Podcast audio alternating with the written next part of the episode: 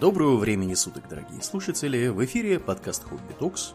И с вами его постоянные бессменные ведущие Думнин. И Аурлиен. Спасибо, Думнин. И сегодня мы подведем некоторые итоги уходящего 2023 года. Может быть, даже попробуем пронзить взором будущее некоторое э, в 2024 году. Но об этом э, ближе к концу мы поговорим.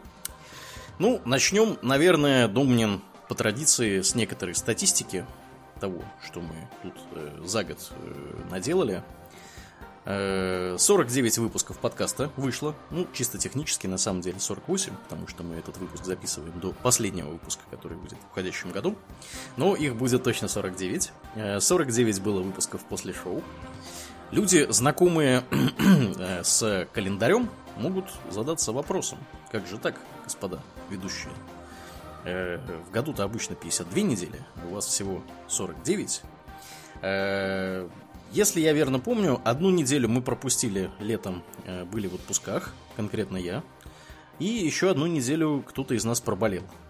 Или даже две недели. Мне кажется, две uh-huh. недели. Сперва ты проболел один раз, потом uh-huh. я проболел да. один раз. Да, было вот так вот. Поэтому в этом году мы слегка выбились. Вот чувствуете, да, я кашля, подкашливаю, откашливаю. Э, результаты э, моей болезни, вот они на лицо. Вот, как раз не так давно у нас был пропуск из-за этого. Зато у нас э, очень хороший результат в этом году по э, выпускам экстра. Целых 17 выпусков экстра были записаны.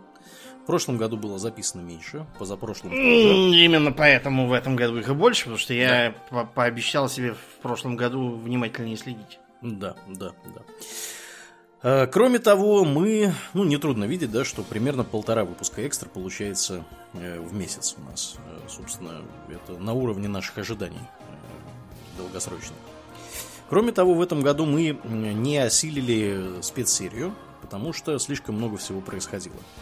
И в мире происходило, и у нас происходило, и, в общем, как-то вот мы э, не собрались. В позапрошлом году, точнее, в прошлом году у нас э, было очень-очень напряженный был конец года, когда мы дописывали спецсерию, и вот э, после этого мы решили взять перерыв и э, в 23 году спецсерий никаких не делать.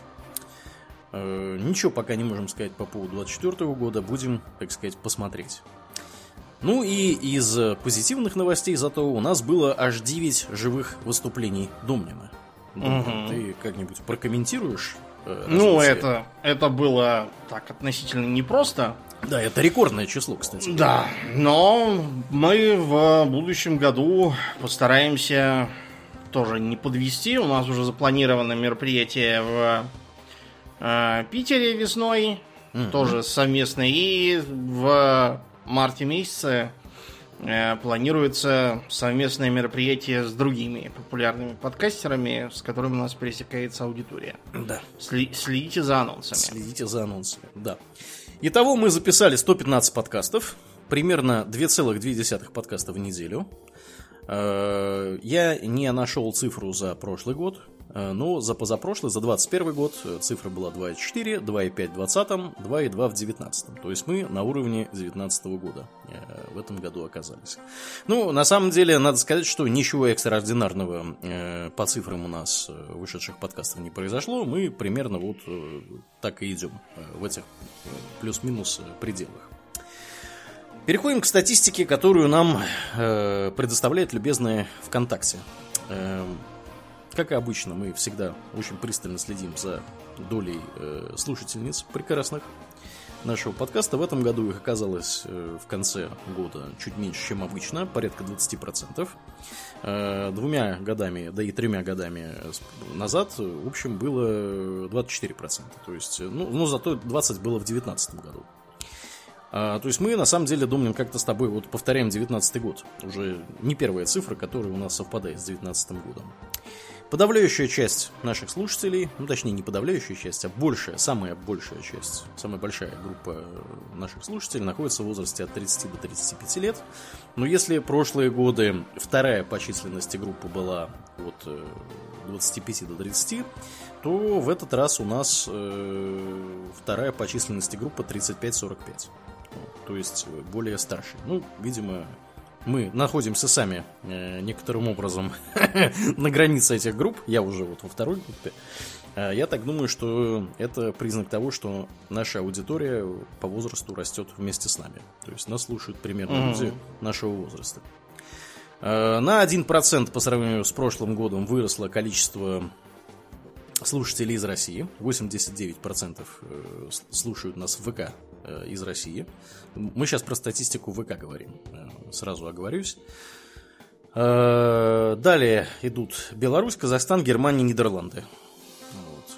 Ну, понятно, почему. У нас э, обычно на там, третьем-четвертом месте была Украина до того, как э, на Украине или в Украине. Правильно, конечно, по-русски, наверное, на, на. Украине. Вот. Э, слушали до, до того, как там запретили ВКонтакте. Э, много было слушателей из Украины. Понятно, что не все перестали нас слушать, и значительное число граждан релацировалось в соседние страны. Вот, э, в Германию, Нидерланды и же с ними. Ну и на конец года у нас 5,5 э, тысяч человек в группе ВКонтакте. Хороший прирост за год. В общем, комментировать тут особо больше нечего. В кастбоксе традиционно нас слушает порядка 8 с копейками тысяч человек на нас подписаны в Кастбоксе. Какие-то фантастические всегда цифры прослушивания, ну, это имеется в виду общее, общее число. Тут 781 227 прослушиваний. Показывает мне Кастбокс, это очень много. Э, Player FM есть такой, где мы тоже присутствуем. 1315 подписчиков. Всем, кто нас слушает через Player FM, горячий привет. Э, особенно порадовали, думаю, меня в этом году Яндекс подкасты, в которых mm-hmm. мы аж 19 тысяч человек на нас подписаны всегда возникает вопрос, где нас слушают люди. Вот, оказывается, значительное количество людей нас слушает в Яндекс подкастах. Целых 19 тысяч подписано. Из прочих новостей у нас э, канал в Телеграме, который долгое время был неофициальным, стараниями наших э, уважаемых э, слушателей и подписчиков, и вообще наших добрых друзей, э, был, э, скажем так, неофициальным каналом. В этом году он сделался официальным. Э, там сейчас порядка 440 человек. Приходите, подписывайтесь, если вы вдруг находитесь в Телеграме. У нас там разные интересные штуки происходят. Я там фотки зверей периодически публикую, которые мне встречаются тут. Вот, разные другие э, там, э, истории. Вот, поэтому там разное интересное. Мы продолжаем публиковать некоторым образом контент в запрещенном в России Инстаграме. Ну вот Telegram у нас является, скажем так, попыткой заместить э, потерявший популярность, э, повторюсь, запрещенный в России Инстаграм. Котором у нас, кстати, ничего за год не поменялось, сколько там людей было подписано. На начало года примерно столько там подписано, чуть больше тысячи на конец. Но я вижу, что в Инстаграме, конечно, никакой не происходит э, активности. То есть большая часть людей, видимо, не стала заморачиваться с Э, всякими VPN и прочим, и перестала пользоваться э, этой социальной сетью. У нас там очень немного, скажем так, активности. Вот. На этом наша вводная часть со статистикой подходит к концу, и мы переходим к вопросам, которые мы насобирали у наших слушателей специально к этому выпуску. И начнем с Патреона. Один единственный вопрос у нас от Евгения Леснова был. Евгений тут задает вопрос, я не буду его целиком читать, он на самом деле два тут вопроса. Вот. Начнем, Домнин, с вопроса для тебя. Э, Евгений говорит, что в бизнесе, в котором ты работаешь, в мусорном бизнесе, как пишет нам Евгений, много бандитов. Ты вот, Домнин, э, какие-нибудь угрозы когда-нибудь вообще получал от кого-нибудь э, в своей работе? Ну, нет, угроз никогда не получал потому что дело-то не во мне к таковому, а просто в позиции заказчиков. То есть не... дело-то не в том, что я там как-то по своей инициативе стою на пути. Ну да. Зарабатывать деньги. Да. Потому что заказчики, как бы, был бы не я, был бы кто-то другой. Это задача заказчиков. Они просто не стали бы сотрудничать по, по неустраивающим их политикам. Да. В общем, хорошие новости. Евгений Думнину ничего не угрожает. Э, По крайней мере, непосредственно. Да. Да. Э, Также ко мне вопрос у него. После переезда в Швецию была ли иммигрантская депрессия? Если да, то что я делал с иммигрантской депрессией? Э, Очень интересный вопрос, я его обсудил с геймфрендой, со своей. Э, У меня иммигрантской депрессии как таковой не было, потому что некогда мне было депрессовать. Я переехал, у меня была э, работа, мне нужно было как-то там разбираться, уезжать в дела. В общем, не было как-то у меня... Я вот вообще не могу вспомнить. Это было на самом деле почти 10 лет назад, так что у меня, может быть, там немножко память уже э, не настолько хорошо э, воспроизводит э, события того времени, но я не помню никаких вообще по части депрессии вещей. У меня была, был неприятный эпизод, когда меня хотели отсюда выгнать три года спустя после приезда, потому что некоторые граждане зафакапили мне страховку, некоторые граждане это первый работодатель, кстати, Мгм. и второй тоже. Э, Ну, там была мутная история, что очень э, долго наплевательски относились к страхованию приезжающих из-за рубежа, потому что они не покрываются страхованием шведским социальным.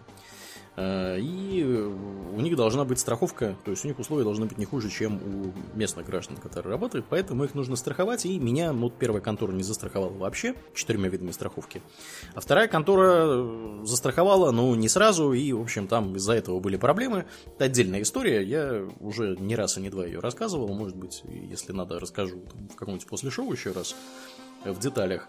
Ну, факт тот, что вот Тогда у меня, да, были неприятные ощущения, а вот непосредственно у иммигрантской депрессии не было. Зато была иммигрантская депрессия у моей гилфренды, которые э, примерно, ну, вот как она мне сказала, когда переезжаешь, примерно там год-полтора у тебя ощущение, как будто ты в отпуске находишься. То есть не то, что ты куда-то эмигрировал, а вот приехал в отпуск. И э, после этого, конечно, тебя начинает накрывать, когда ты понимаешь, что старые социальные связи у тебя, э, уже не восстановятся. э, э, по большей части, да, нужно как-то вписываться в окружающую реальность, нужно учить язык, нужно искать работу, нужно делать то, это, пятое, десятое, и вот тут, конечно, да, может э, быть такая вот иммигрантская депрессия, да, то, что называет Евгений. Что с этим делать? Ну, делать на самом деле понятно что. Во-первых, нужно сразу учить язык, если вы куда-то эмигрировали. Э, Учить язык того места, куда вы приехали, чтобы вы могли как-то с людьми общаться. Во-вторых, нужно искать возможности социализации э, с окружающими, чтобы, э, так сказать, у вас не было вот ощущения того, что вы изолированы полностью от, от населения. Но это на самом деле богатая тема. Я думаю, что об этом стоит поговорить как-нибудь отдельно. Я в каком-нибудь после шоу, я думаю, расскажу об этом. Может быть, мы в каком-то другом формате придумаем, как, как это осветить. Потому что э, тема важная. Я знаю, что у нас много людей, которые либо эмигрировали, либо, либо как это принято сейчас говорить, релацировались. Вот, поэтому э, тут, э, возможно, какие-то можно дать более развернутые ответы на эту тему. Ну, тут у меня депрессии не было. Некогда было в депрессии впадать. Переходим к следующему, следующей нашей площадке. На спонсоре много задали вопросов. Даша и Альберт интересуются, думаю. Вот если бы мы вдруг с тобой хотели серьезно заняться косплеем, с какого бы персонажа мы начали? Ты какого Я, наверное, с Уилсона Фиска. Поясни для тех, кто не в курсе, кто это. Эм, Кингпин из марвеловских комиксов про Человека-паука, Сорви голову и прочее. Ага. Лысый, толстый, в костюмах. Класс. Я долго размышлял на, этот, э, на эту тему. Я бы, наверное, начал с э, какого-нибудь персонажа с примарис лейтенанта, э, космодесанта. Это миметические персонажи этих лейтенантов примарисов наделали чертову тучу. Вот, и мне нравится, как они выглядят. Поэтому я бы, наверное, космодесантника себе, из себя Ну, то есть, сделал. кошка-девочек косплеить мы не собираемся, Да, да. если Ну, что. По понятным причинам, да. Да, едем дальше. Кому понятным, а кому не очень понятно. Э, Йомер спрашивает нас, прошли ли ведущие Baldur's Gate 3? Домнин, ты прошел Baldur's Gate 3? Я не прошел. Не прошел. Я и не успел в него поиграть. Э, Если не закончили, что послужило причиной? Э, то, что я выяснил, что в этой игре максимальный уровень 12, и что-то, знаете, как-то я сразу скис. Да? Ну, то есть я получил 12 уровень, обнаружил, что дальше опыта что-то не идет, и такой, стоп, что? Минуточку. И как-то... Да, ну то есть я в самом, уже в самом конце, там уже надо идти делать финальные квесты. Вот, и тут такое, я такой, нет, ну блин, 15 бы сделали хоть, я что-то сразу скис. Мгм. Как-то я отвык от таких. Вот так вот. Вот так вот. Разработчики Baldur's Gate 3, мотайте на ус. Да, ну я, как уже говорилось ранее, не играл вообще. Какие настольные игры вам понравились в этом году и какие вы хотите попробовать? Домнин, вопрос к тебе главным образом. Мгм. Так, ну в этом году я из нового, например, испытал серп. Э, интересная игрушка, не то, чего я ожидал, и это, в принципе, даже хорошо. Я думал, что там будет какой-то такой довольно унылый варгейм, а тут прям надо хитрый план делать. А, может быть, даже чересчур хитрый на мой вкус. Я люблю игры, где несколько больше рандома. Мгм. Иначе бы я играл в шахматы. Так, в Unmatched я играл неоднократно. Вот. э, И... Да, игра хороша, мне нравится. Хочется попробовать за всех. Вот. У меня лучше всего получается играть за Шерлока Холмса Мгм. И доктора Ватсона. Да, здесь просто был следующий вопрос. Играли ли мы в One Match, Сумеречную угрозу, Войну кольца, которая карточная игра? То есть в One Match ты играл, да. Да, да. У меня сейчас желание появилось поиграть в Dark Heresy. Мгм. Потому что в Warhammer, который фэнтезийный РП я играл, мне понравилось. Мне хочется поиграть еще в Dark Heresy, потому что я в Rogue Trader поиграл, и там как бы можно составить представление определенное. Dark Heresy. Я сейчас э, раздобыл себе документы по этой игре соответствующие. Мгм. И планирую где-нибудь в январе записать, может быть, экстру по этим правилам. Класс, класс, супер. Да, ну, а я не, не не сильно много играю в разные настолки. Из настолок у меня в этом году только был Magic the Gathering, которым мы тут с Галфрендой периодически поигрываем. Э, Не сказать, чтобы очень активно. Э, Ну вот, и, пожалуй, что для меня настолки этим и ограничиваются. Вот, в некотором роде это тоже настолка. Далее. Даша и Альберт спрашивают нас, что у вас обычно находится на столе во время записи подкаста? Думаю, что у тебя на столе? Микрофон. с- Банка пива. э, Ну, сейчас стакан кваса. Мгм.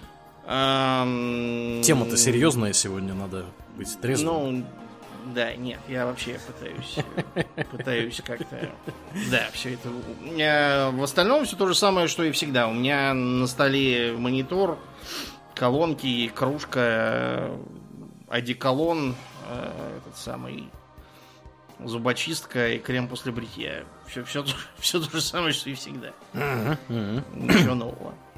Да, замечательно. Ну, у меня похожий набор. У меня, понятно, ноутбук, монитор, э, чашка с чаем, две коробки с миниатюрками Warhammer 40 тысяч, которые я в разной степени сборки. Две миниатюрки собранные стоят. Э, Кроме того, две книжки. Э, Первая называется The Pragmatic Programmer, то есть это профессиональная книжка. Э, И вторая книжка э, называется The Practically Complete Guide to Dragons. Иллюстрированная книга про драконов, данженов Мгм. драгоновских. Вот, так я, легкое чтение такое у меня. А Вот, э, ну и да, вот, в общем, в общем-то и все, что у меня есть. Ну, телефон еще вот лежит на всякий пожарный. Что не сказать, что сильно много всего. А, Следующий вопрос. Даша Ж и Альберт спрашивают, откуда черпаете мотивацию к работе, когда чувствуете, что вот прямо совсем не в моготу уже? Думаю, откуда у тебя мотивация? Я, например, слушаю какую-нибудь мотивирующую музыку. Из э, последней, э, из последнего, что я обнаружил для себя подходящего, это э, кировская, насколько я понимаю, группа Лос Чота Тамос. Ага. Вот, и их песня «Ночной ларек», повествующая о том, как э, лирический герой идет э, за пивом в ночной ларек, э, но выясняет, что он закрыт и переехал на три квартала вниз. Нельзя сдаваться, успокойся, соберись. Остались силы на еще один рывок за пивом в ночной ларек. Э, очень, очень мути. Ну и другие такие же на разных там, языках. Из таких э, малоизвестных есть исполнитель Сизла в жанре регги. У него есть песня Бистронг, которая тоже очень мотивирует всех быть наилучшей версией себя. Вот помогает. Ну и эм, иногда, когда совсем все плохо, я просто делаю небольшую паузу, ложусь поспать там или что-нибудь такое, когда я чувствую, что просто сейчас физически ничего не получится и надо что-то другое поделать немножко. Угу, угу. Вот так. Понятно. То есть музыка и перерывы стратегические. Uh, у меня похожим образом устроено. Я не могу сказать, что я много музыки слушаю, но uh, если вот прям совсем не в моготу работать, я, конечно, делаю перерыв. Uh, как и Домнин, то есть тут, у меня есть рядом диван, можно на нем подремать. В середине рабочего дня очень сильно помогает. Если вы там после обеда, например, да, сел я что-то делать, не получается, ну вот можно можно, так сказать, минут 15-20 подремать и после этого запастись силами. Вот. А так, никаких особых у меня приемов к мотивации нет. Более того, я вообще как-то слабо мотивируюсь в последнее время. Не могу сказать, что у меня мотивация берется. Э, некоторые вещи, ну, я знаю, что надо делать. Ну, например, работа, да, если я не буду делать работу, ну, мне не будут платить зарплату. Поэтому тут, тут как бы с мотивацией, в общем, все вот таким образом обстоит. А с мотивацией, например, записывать подкаст, это интереснее вопрос, потому что э, с подкастом как бы мотивация вообще в принципе не нужна, потому что... Подкаст и есть мотивация. Да, подкаст. Во-первых, подкаст и есть мотивация, а во-вторых, э, мы, поскольку вдвоем его записываем, я знаю, что ну, надо в обязательном порядке каждую вот субботу в назначенное время появиться. Ну, то есть у меня нет вариантов там не появляться, да, то есть э, вот, мотивация тут никак вообще не участвует. Вот. Такой вот ответ у нас получился. Далее, следующий вопрос от тех же вопрошающих. Из предметов и покупок. Какие именно э, предметы покупки вас приятно удивили в уходящем году? Ну, что-нибудь ты купил такого? Этакого? Наверное, самая лучшая покупка, которая была у меня в этом году, это покупка мешка пирокарбоната натрия. Куда ты его использовал? Он э, для чистки всякого хорошо работает. То есть, э, если его полить кипятком, то он начинает э, немедленно бурлить, кипеть. В сосуде, в который ты это все устроил, тут же начинают отваливаться куски пригоревшего в 2018 году сала. Э, накипи, короче, всего. Отличная вещь. Все, все очищает. Э, все отходит. Э, все мыслимые загрязнения с посудой, ванной, пола, потолка, белья. Все. При этом он стоит какие-то там гроши, как там, примерно как сода где-то uh-huh, uh-huh. сравнимая. Вот, это, наверное, самое замечательное из покупок. Э, если брать что-то еще из э, не расходных материалов, а чего-то, то э, я э, буквально в мае, что ли, в конце мая э, загулял со старыми друзьями и неудачно сел на лавку. Да, в своем спортивном костюме, да. Поэтому и спортивные штаны и куртка были уничтожены напрочь. Я думал, вот. у тебя я... твой Adidas стал с большим да. количеством полосок. Просто. Да, я, я поэтому огорчился. На следующий день отправился сначала за штанами, без штанов ходить как-то совсем странно. Не камильфо. Вот, и приобрел замечательные такие спортивные штаны с накладными карманами, очень хорошие материалы, которые тоже ничем не продуваются, удобные, практичные, мне очень нравятся. И заодно заказал себе спортивную куртку, э, которая оказалась, э, хотя и тоже Абибас, но гораздо лучше, чем та, что была, с более удобными карманами и лучше материал. И вообще она выглядит солидней. Так что я я очень обрадовался такому обновлению гардероба, даже если оно началось не совсем удачно. Да. Э, я очень долго пытался вспомнить, что я за год купил. Э, пришлось минимум полчаса потратить. Мы вот э, с гелфрендой сегодня ходили в Икею и на обратной дороге вспоминали, что мы вообще приобрели за год. И оказалось две таких покупки, на самом деле три. Первая покупка, мы про нее поговорим чуть дальше. Э, это самые удачные 1600 рублей, потраченные мною за год, э, игра Rogue Trader, которую я наиграл уже почти 100 часов. И вот если там разделить сумму, да, и на количество часов, получится, что это э, одно из самых дешевых развлечений, которые у меня вообще в этом году были. Во-вторых, телескоп и бинокли. У меня в этом году появилось новое хобби. Я теперь смотрю на объекты звездного неба э, через разные оптические приборы. У меня появился телескоп, у меня 4 уже бинокля завелось. Еще у меня есть такая вот подзорная труба, которая looking, looking glass, она не looking glass, она как-то называется по-другому, не помню. Ну, в общем, такая вот, которая ставится на треножники, и, значит, ее можно смотреть э, с увеличивающейся и уменьшающейся, скажем так, приближением. А, и, конечно, телескоп это что-то неописуемое для меня было, потому что когда я вот самый первый первый вот объект, на который я навелся, думаю, яркая звезда, посмотрю на нее в телескоп. Яркая звезда оказалась Сатурном.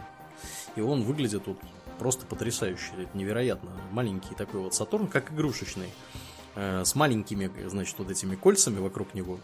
Э, это прям было какое-то неописуемое вообще воздействие на меня оказало. Я поэтому с тех пор вот э, при любой удачной возможности, при э, отсутствии облачности пытаюсь из окна куда-нибудь на что-нибудь навестись и посмотреть. Э, Луна тоже очень интересная, Юпитер безумно красивый. В общем, вот такое вот у меня хобби.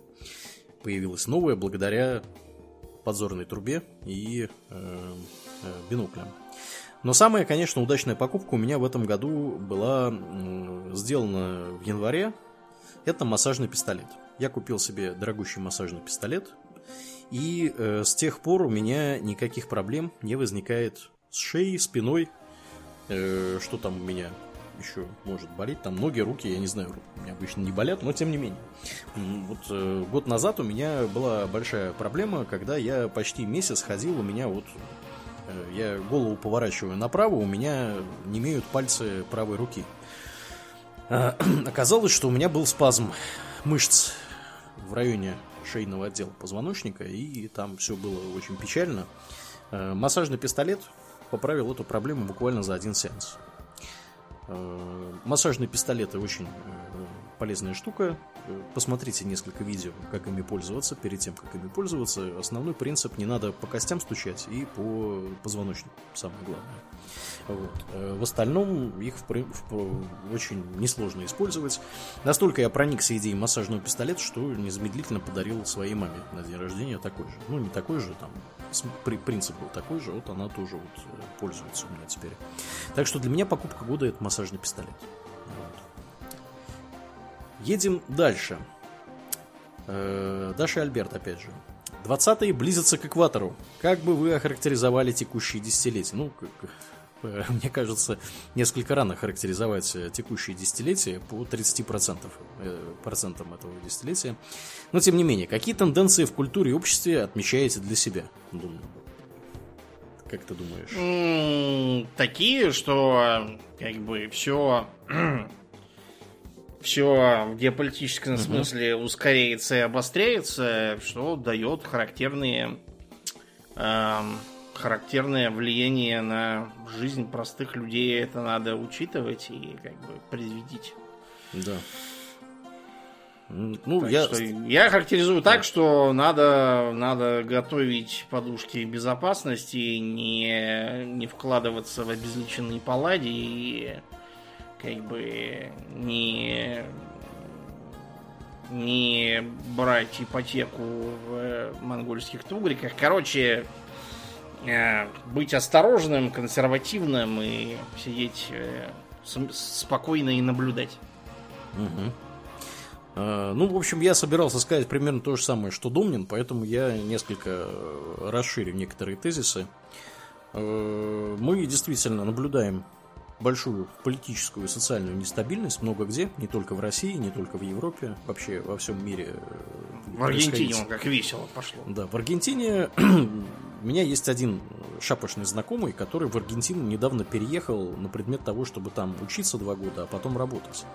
У меня для такой, него... ну да. почему именно эти два года? Да, да, у меня для него плохие новости, да, потому что то, что там делает этот Милей, конечно, для Аргентины закончится закончится крайне неприятно. Я в этом сомнений не имею никаких. Ну, э, достаточно посмотреть на карту мира, да, чтобы сейчас э, попытаться, попытаться найти кусок территории, который там не имеет какой-то геополитической напряженности. Да. Э, очень тяжело будет это сделать. Поэтому, действительно, Домнин абсолютно прав. Надо готовиться к тому, что события будут, э, ситуация будет вообще, в принципе, в нашей жизни от конкретных людей, как мы с Домнином и вы, дорогой слушатель, э, будет, скорее всего, ухудшаться какое-то время перед тем, как сделаться лучше. Вот. И мы считаем, что Э, надо в первую очередь сделать так, чтобы все эти геополитические волнения, которые происходят в мире, не повлияли конкретно на вот нас с вами, на конкретных людей. Чтобы мы не попали под вот эти вот волны того, что э, происходит. То есть нужно для что нужно для этого делать? Для этого нужно держать э, нос по ветру, нужно следить за тем, что происходит, не нужно впадать в деструктив. Э, такое бывает. Э, мы, если вы бывает никогда, еще и да, не такое. Бывает еще и не такое, да, именно так. Если вы никогда в своей жизни не видели там глобальной войны, там катастроф, развала государств, да. ну это в первый раз это выглядит действительно очень страшно. Вот. Потом люди привыкают. Мы, мы сейчас себя чувствуем как тот мем, который первый mm-hmm. раз. Да, да, да, да, да, вот это вот, да. Да, ну вот я просто знаю, да, по опыту общения, например, с моей мамой, которой 74 года, вот, э, она настолько флегматично относится к всему происходящему, потому что она уже, все это видела. Она говорит, сынок, я, говорит, еще помню Карибский кризис. Вот, она была ребенком в тот момент. Но, говорит, ну, ну, нагнетали, говорит, вот примерно так же, как, как сейчас, по ящику. Вот. Я, говорит, уже ничего не опасаюсь. В принципе, понятно, что такое время от времени случается, и это все пройдет как бы переживать здесь, здесь не надо. Но э, не нужно и впадать в чрезмерную какую-то эйфорию да, от того, что все будет хорошо когда-нибудь. Э, чтобы все было хорошо лично у вас, вы должны быть готовы к разным неприятностям. То есть э, берегите, сберегайте деньги, не тратьте их на всякую ерунду. Э, не надо там, я не знаю, покупать себе там последнюю машину, э, там, квартиру в ипотеку, да, в монгольских тубриках, да, последний iPhone тоже, может быть, не стоит прямо сейчас покупать. Вот, э, часы Patek Philippe. Ну, если, ну, с другой стороны, если вы можете себе позволить часы Patek Philippe, может быть, мы как бы тут это, в разных находимся с вами mm. социально-экономических стратах, да, и наши советы не очень применимы для вас. Ты вот. не покупаешь Patek Philippe, потому что у тебя нет денег. Да. Я не покупаю Patek Philippe, потому что у меня их уже 15. Мы не одинаковые. Да. Вот, поэтому надо внимательно следить за происходящим, не впадать в деструктив, и э, готовиться к разного рода неприятностям, иметь подушки безопасности, иметь э, различные рода понимания того, что вы будете делать в той или иной ситуации. Вот, и ни в коем случае не паниковать.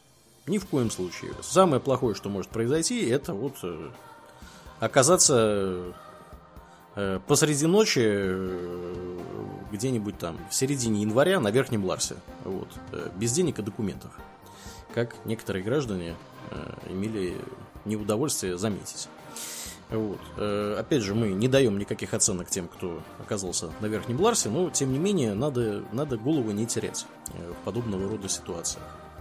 Вот. То есть, э, возвращаясь к изначальному вопросу, мы считаем, что дальше будет лучше, сильно лучше в ближайшее время не будет. Я думаю, что 24 год будет еще более интересным, чем 23 и 22. Э, что конкретно будет происходить, трудно сказать, но надо быть, э, так сказать, готовыми к тому, что могут случиться непредвиденные события. Вот. Это все, что мы можем на эту тему сказать в общих чертах. Э, Еще стоит, конечно, здесь вот что отметить. Мы с Домнином э, не будем тут заниматься разного рода прогнозами, да, потому что, как показывает практика, прогнозисты из нас не очень. И более того, как показывает практика научных исследований... Не из даже, кого, да, прогнозисты не, не Именно так, да. Э, даже люди, которые профессионально занимаются прогнозированием, ошибаются более чем в половине случаев. То есть они чаще ошибаются, чем не ошибаются. Ну, то есть их да. прогнозы просто не имеют смысла, да. и совпадать да. с могут только случайно. Да, поэтому слушать э, любого рода экспертов э, можно на свой страх и риск. Потому что с высокой долей вероятности эти самые эксперты ошибутся. Вот, э, вот и все, что э, мы можем э, сказать на эту тему. Едем дальше. Э, те же Даша и Альберт. Вот неугомонные ребята, молодцы. Да, да, меня, меня прям радует, как они подходят к делу. Да, да, да. Вопрос, мне нравится этот вопрос, это самый мой любимый вопрос от них, по крайней мере. Э, если я сделаю бросок D20 на выход выпуска по Пратчету и плоскому миру в 2024 году, сколько мне выпадет? Домнин, сколько выпадет?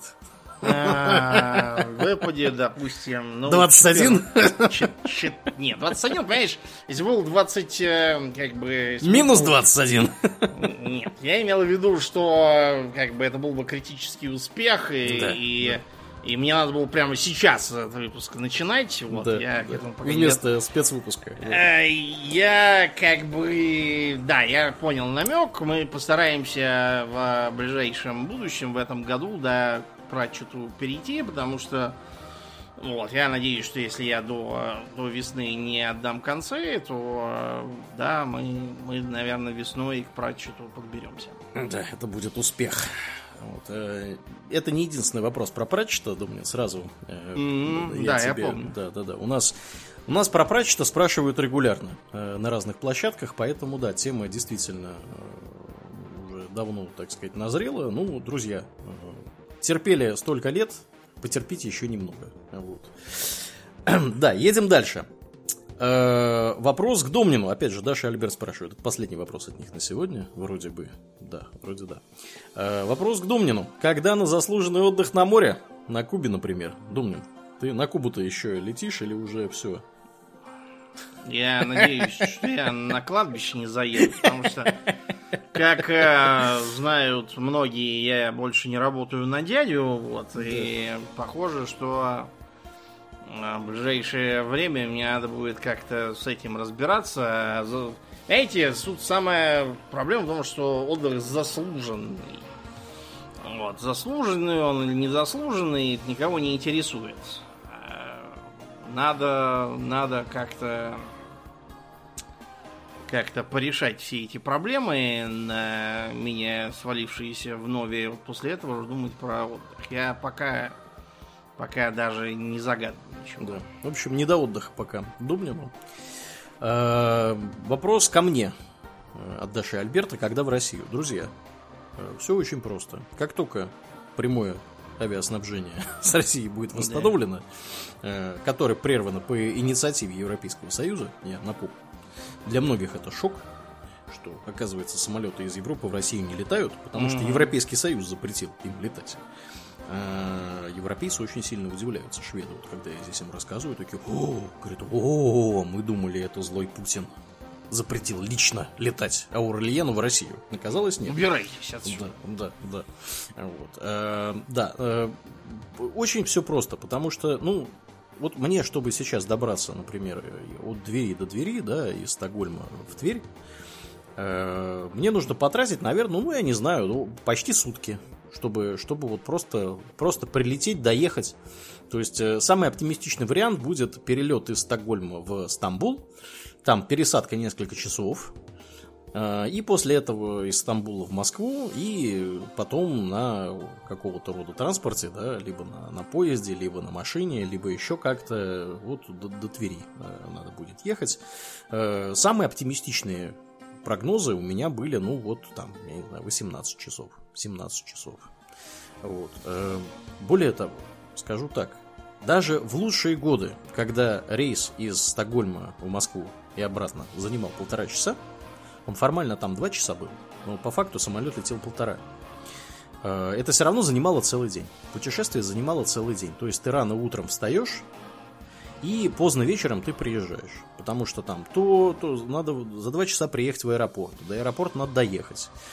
Э, потом, значит, ты ждешь. Потом ты летишь. Потом ты ждешь э, свой багаж. Потом ты проходишь там контроль такой секой. Потом ты пытаешься понять, как тебе вообще добраться куда.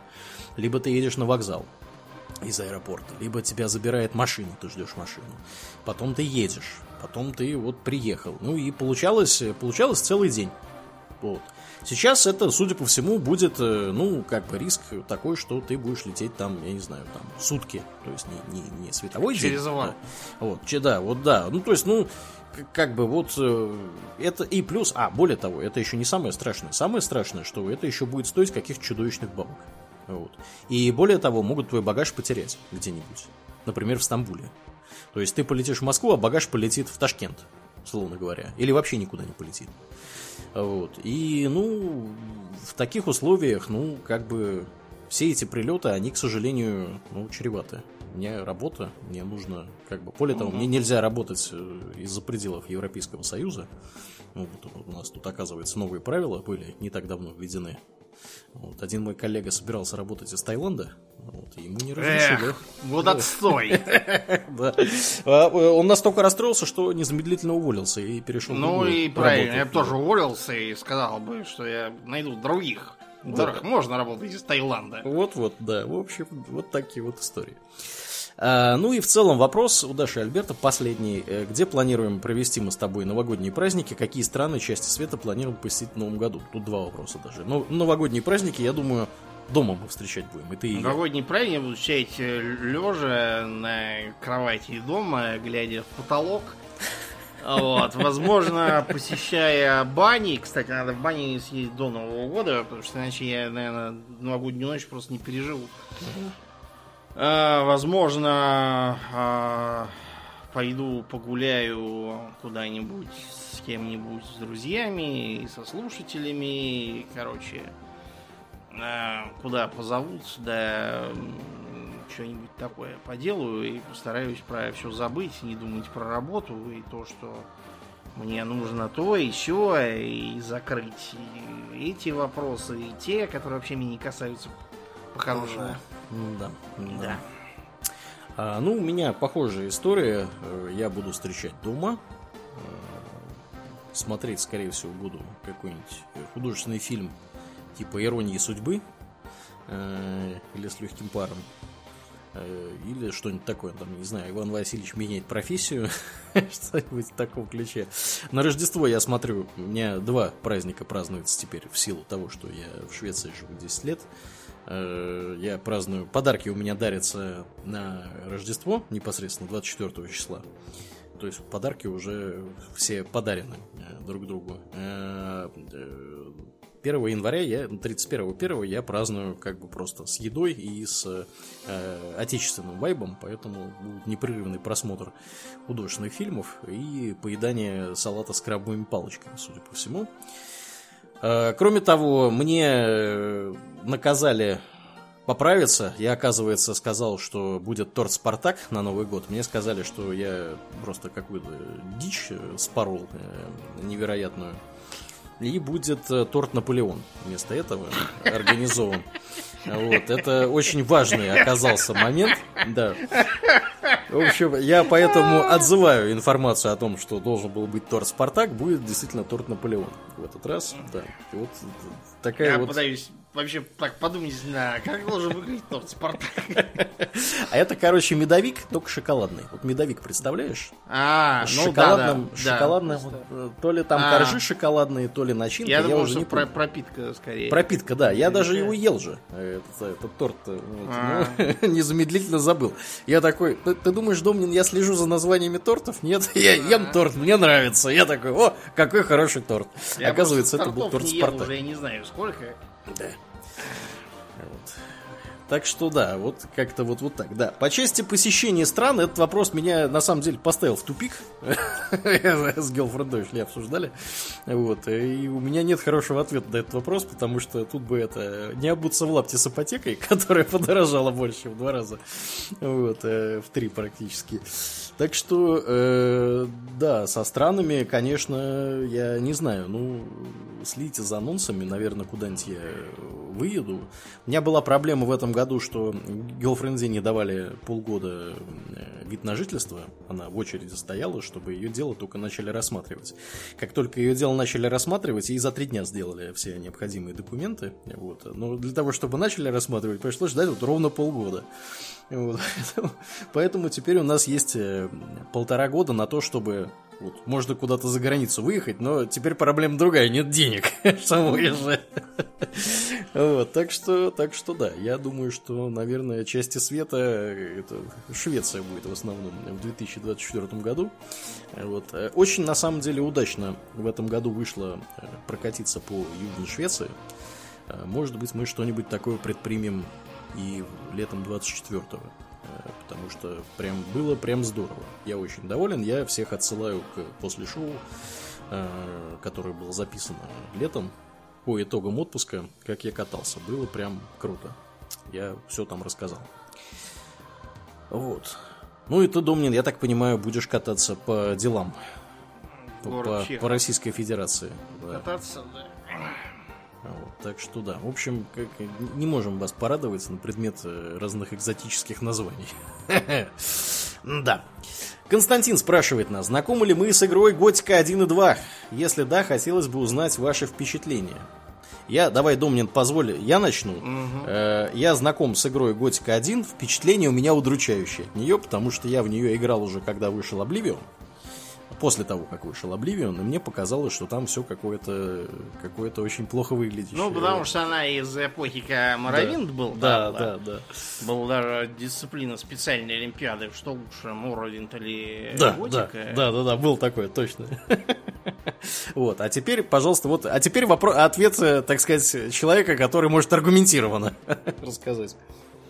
Но я играл и в первую, и во вторую. Вот третью я уже не стал играть, потому что там все что-то все сломали. Uh-huh. А, в те годы это был а, очень крутой пример игры, например, с действительно, ну, почти бесшовным миром. То есть, если там во всяких тех же Моровиндах э, нужно было там зашел в, в ловчонку загрузка, вышел в ловчонке загрузка, а там по большей части такого не было. Это воспринималось круто. То есть бесшовный мир. Угу. Да. Во-вторых, там был э, такой, та, такая вещь, как распорядок дня. То есть, если в том же Мараминде все в основном э, стояли как пришитые более-менее, Э, то там все утром просыпались, шли там на работу, там на всякую, там вечером шли в кабак там бухать или еще что-нибудь делать, там общаться, потом по домам расходились, спать ложились. Это воспринималось, опять же, круто. А, ну и да, было интересно. Я первую что-то как-то не прошел. Но это потому, что как бы она я до нее добрался только, в общем, тогда, когда уже была вторая. Угу. Я что-то перешел на вторую. И вторую я почти прошел. Тогда драконов уже стал побивать всяких, но что-то что-то на этом я почему-то забросил. Что Переключился на что-то, да, да скорее на что-то другое. То есть, да, игра была хороша. Я помню, что у нас ее э, Сноубол, что ли, впаривал в каком-то идиотском издании с, значит, э, артом с голыми бабами на обложке, с какой-то абсолютно завиральной аннотацией, что типа э, мы там не знали, что король Сумасброд устраивал во дворце отвязные оргии, там нет ничего подобного. Э, что придворный художник рисовал обнаженных прелестниц, и этого там тоже не было. Что любимой музыкой авторов игры являются готические пассажи группы In Extremo. Там действительно, по-моему, в одной из версий, только, по-моему, не в этой, можно было найти в лагере выступающих in экстрему, только они не готические пассажи, как обычно распевают, а какую-то средневековую шведскую балладу. Вот. Короче, что... а, еще типа там вы не видели аддон Дикурик. Дикурик это был не аддон, а какой-то кривой пользовательский мод, недоделанный, забагованный, непроходимый и нахер никому не нужный. Чего это было вообще за, за история, я не помню, но я помню, что у меня издание такое было. Вот. Я прям бесился из-за того, что мне впарили и хрен пойми, что... Да. Да. Ну так, Домнин, что мы ответим? Моровинт ну, лучше игра, или Готика? Игра... Ну, слушайте, что лучше, сало или жареная картошка? Смотря, смотря с чем, смотря в чем. Я и в то, и в другое играл, я же не они же не взаимоисключающие. Угу. То есть эм, я думаю, что просто разные игры, они про разные и разным хороши. Вот и все. Ну да, да. Да, так что как-то вот, вот так вот, дорогие друзья, дорогой Константин, вот такой у нас ответ про готику. Катту спрашивает, какие книги запомнились из прочитанных в этом году и могли бы посоветовать почитать? Думаю, какие книги ты читал? Ты вообще А-а-а. успел что-нибудь прочитать-то в этом нет, году? Нет, я много чего прочитал, только это все были не художественные книги. А, нет, я две художественные книги-то прочел. Так. Я, наконец, одолел э, книги Николаса Пеледжи «Wise Guy» и «Казино». Ага. По которым, соответственно, Скорсезе снял художественные фильмы «Goodfellas» и «Казино», соответственно. Э, книжки весьма рекомендую. Я читал в оригинале, потому что Goodfellas у нас есть в переводе, по-моему, то ли Гоблина, то ли что-то такое там с ним связанное. Угу. А казино, по-моему, у нас вообще по-русски нет, поэтому я все это в оригинале изучал. Книжки очень интересные, то есть они помогают э, понять, как оно было в реальности. Там фильмы многие вещи не совсем так подают. А, много интересного понимаешь про преступный мир. Вот, то есть э, в фильме этот Генри Хилл э, значительно более положительным показан, чем он был в реальности. А, там многие вещи в э, фильме Казино были изменены просто потому, что там слишком много задействовано было людей реальных, и там пришлось кое-чего под, подправить. Но, например, э, я выяснил с удивлением, что э, дедушка киллер в конце художественного фильма Казино, который валит там всяких ненужных в очочках дедушка седенький. Вот, это Фрэнк Кулотта, который, в смысле, реальный Фрэнк Кулотта. Кто это, Домнин, давай это бандит из э, э, числа э, этих самых, ну, которого Фрэнк Винсент играет в фильме Казино, то есть ближайший подельник э, того, которого в фильме зовут Ники Санторо, реально он был Тони Спилотро. Вот, так вот, он э, в итоге, услыхав, что его собираются валить, uh-huh. Потому что он попался на ограбление, и было решено, что он что ему сейчас как там вкатят, да он как застучит. Вот, он справа этого даже не понял, пока его соседа, абсолютно левого мужика, застрелили какие-то бандиты из машины. Приняли его за него. Он после этого такое решил, так, ну-ка, где здесь программа защиты свидетелей? Да.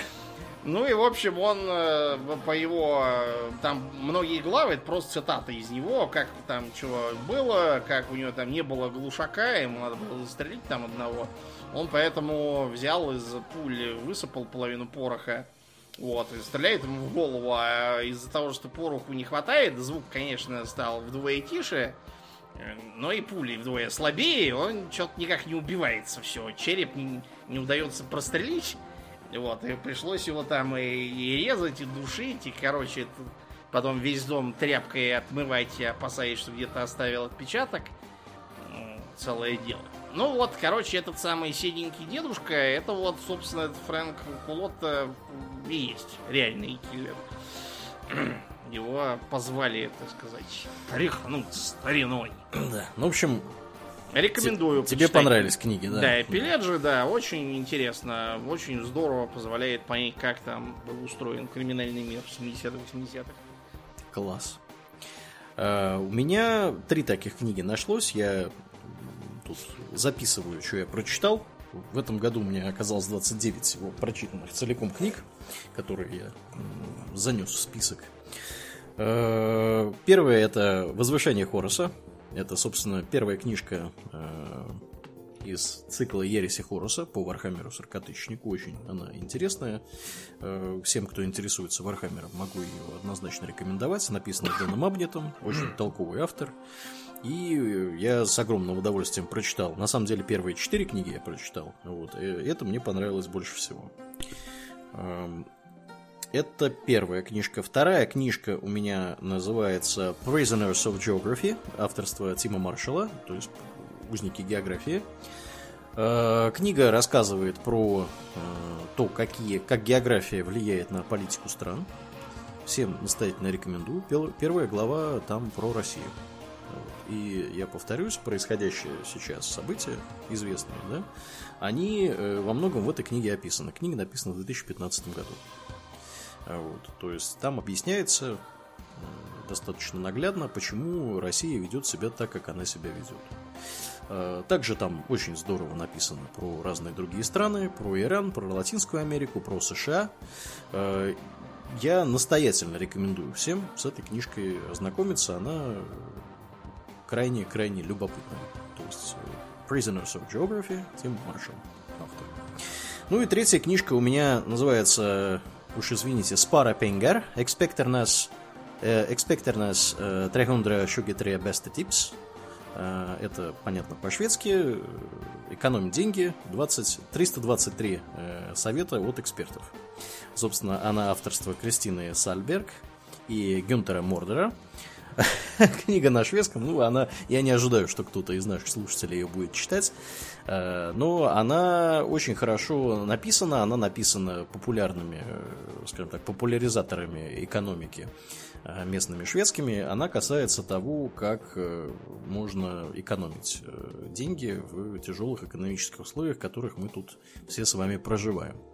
Э, некоторыми советами, там действительно честные 323 совета, э, некоторыми советами я даже воспользовался. Некоторых я вообще не знал вещей, и вот э, некоторыми воспользовался. Сейчас, правда, сходу ничего конкретного я не назову, но там были вещи, которые меня прям вот удивили, что оказывается, ого-го, вот так можно еще делать. Прям классная книга, я ее время от времени даже листаю. Вот. Очень мне нравится. Так что, да, как-то так. А, едем дальше. Каттус, опять же, спрашивает нас. Думая о будущем, могли бы ведущие дать какие-то прогнозы тенденции на следующие пять лет? В какой-либо сфере, здесь нам предлагается кино, литература, игры, музыка. Дом, может быть, про игры ты нам скажешь? Я думаю, что будет продолжаться тренд на э, хорошие CRPG. Вот, что нас ждут еще какие-нибудь открытия уровня там, Pathfinder или вот Rogue Trader, я думаю, что пример вдохновит всех. Как, у меня вот такие вот соображения. Ничего более революционного я не жду. Понятно. А, я хотел сказать про кино. Э, и, опять же, мы... Марвел тут... будут и дальше штамповать всякую хрень. Да, да. А, я хотел сказать, да, помимо того, что Марвел, безусловно, будет штамповать и дальше то, что они штампуют, э, я хотел бы выразить мнение, скажем так, что мы будем все меньше и меньше всего видеть адаптированного для кинотеатров. Э, стриминговые платформы, скорее всего, будут развиваться гораздо более интенсивно, чем до ковида будет интенсифицироваться конкуренция между ними. Не так давно здесь были новости, буквально вчера или позавчера, что Paramount с Warner Brothers собираются вроде как объединяться, если я не путаю. И э, они, собственно, собираются объединяться против Диснея, э, чтобы конкурировать с Диснеем. И мы, скорее всего, будем видеть рост количества проектов, которые будут сниматься изначально для стриминга, Э, мы знаем, что огромное баблище тратится Амазоном, э, Netflix много тратит денег, Disney много тратит денег. И я думаю, что дальше эта тенденция будет только усиливаться. Э, Фильмы будут сниматься преимущественно для того, чтобы их смотреть дома по телеку. Поэтому пока есть возможность, покупайте большой телек. Скорее всего, э, кино мы будем дальше смотреть э, на телеках. Э, Конечно, кинотеатры никуда не денутся, скорее всего, э, они продолжат работу, их, возможно, будет меньше, э, возможно, меньше будет фильмов, э, но при этом они... Возможно, там будут снова продавать мебель, Да, да, как да. в Это, нашего детства. Да, у меня вот в Твери есть хорошие примеры, там ярмарки меха и меда устраивали время от времени в кинотеатре «Вулкан», который в центре находится на Советской площади. Вот, так что, так что да. Вот, а как-то вот, вот так. Я могу только вот про кино. Про литературу ничего не можем сказать, я так думаю. Про музыку тем более. Да. Вот. А, Дальше Каттус спрашивает, завершающий вопрос от Каттус. Пользуетесь ли вы какими-то ИИ, искусственным интеллектом, в вашей работе или повседневной жизни? Если да, для каких целей?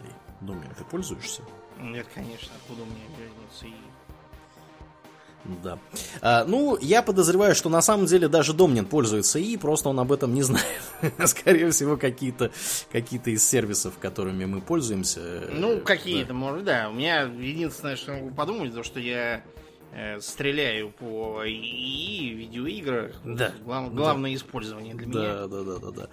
А, да. Я пользуюсь э, некоторыми, скажем так, отдельными сервисами, но в основном для каких-то развлекательных целей. Я пробовал поковыряться с Midjourney. Мы тут даже делали э, разные, А, да. разные картинки. Портреты. Да, портреты мы делали э, в Wally. Это э, OpenAI модель, которая в чат GPT умеет, теперь чат GPT умеет генерировать картинки уже несколько месяцев.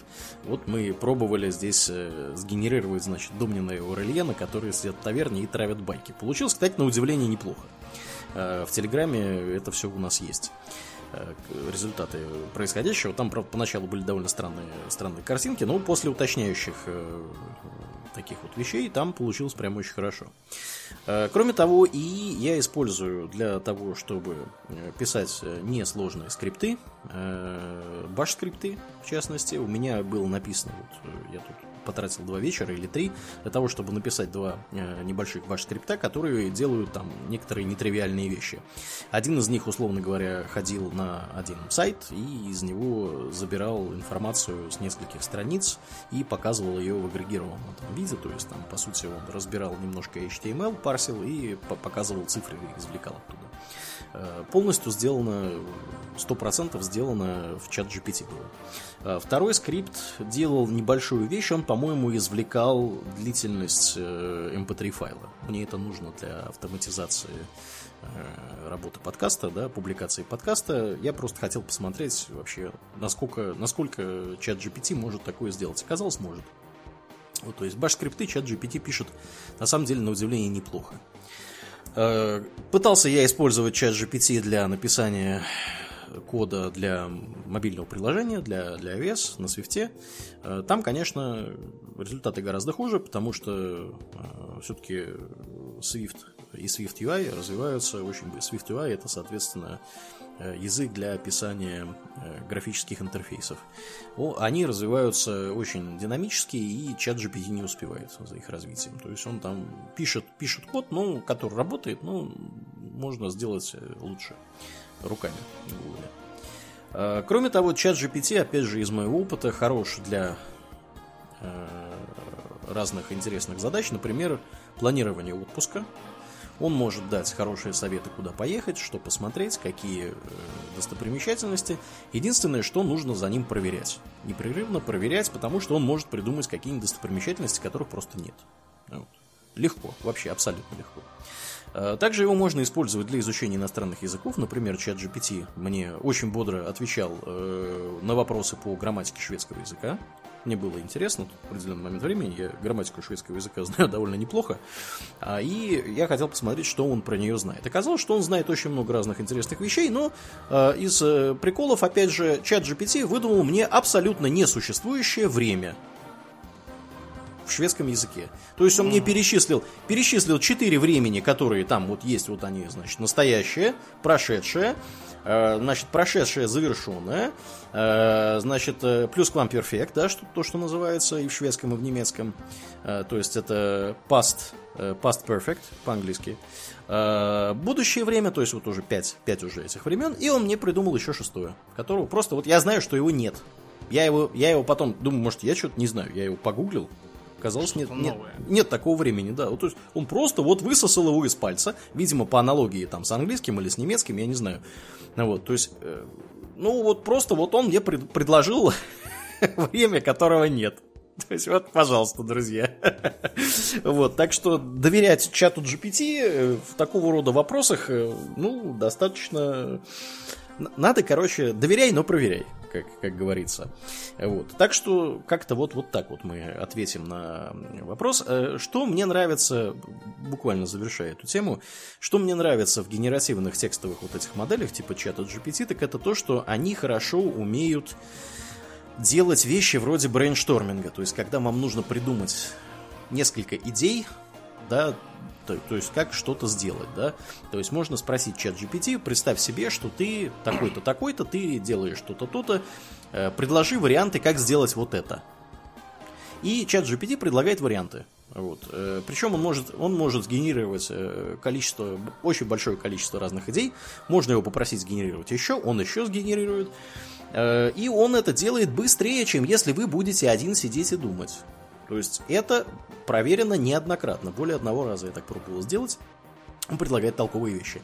Иногда, конечно, он придумывает всякую ерунду, вот, но по, по большей части там результаты, которые можно использовать. Но всегда нужно э, здесь иметь в виду, что он может набрать, он может что-то придумать, вообще такое, чего нет. Поэтому, ну, как бы тут надо всегда критически относиться к результатам.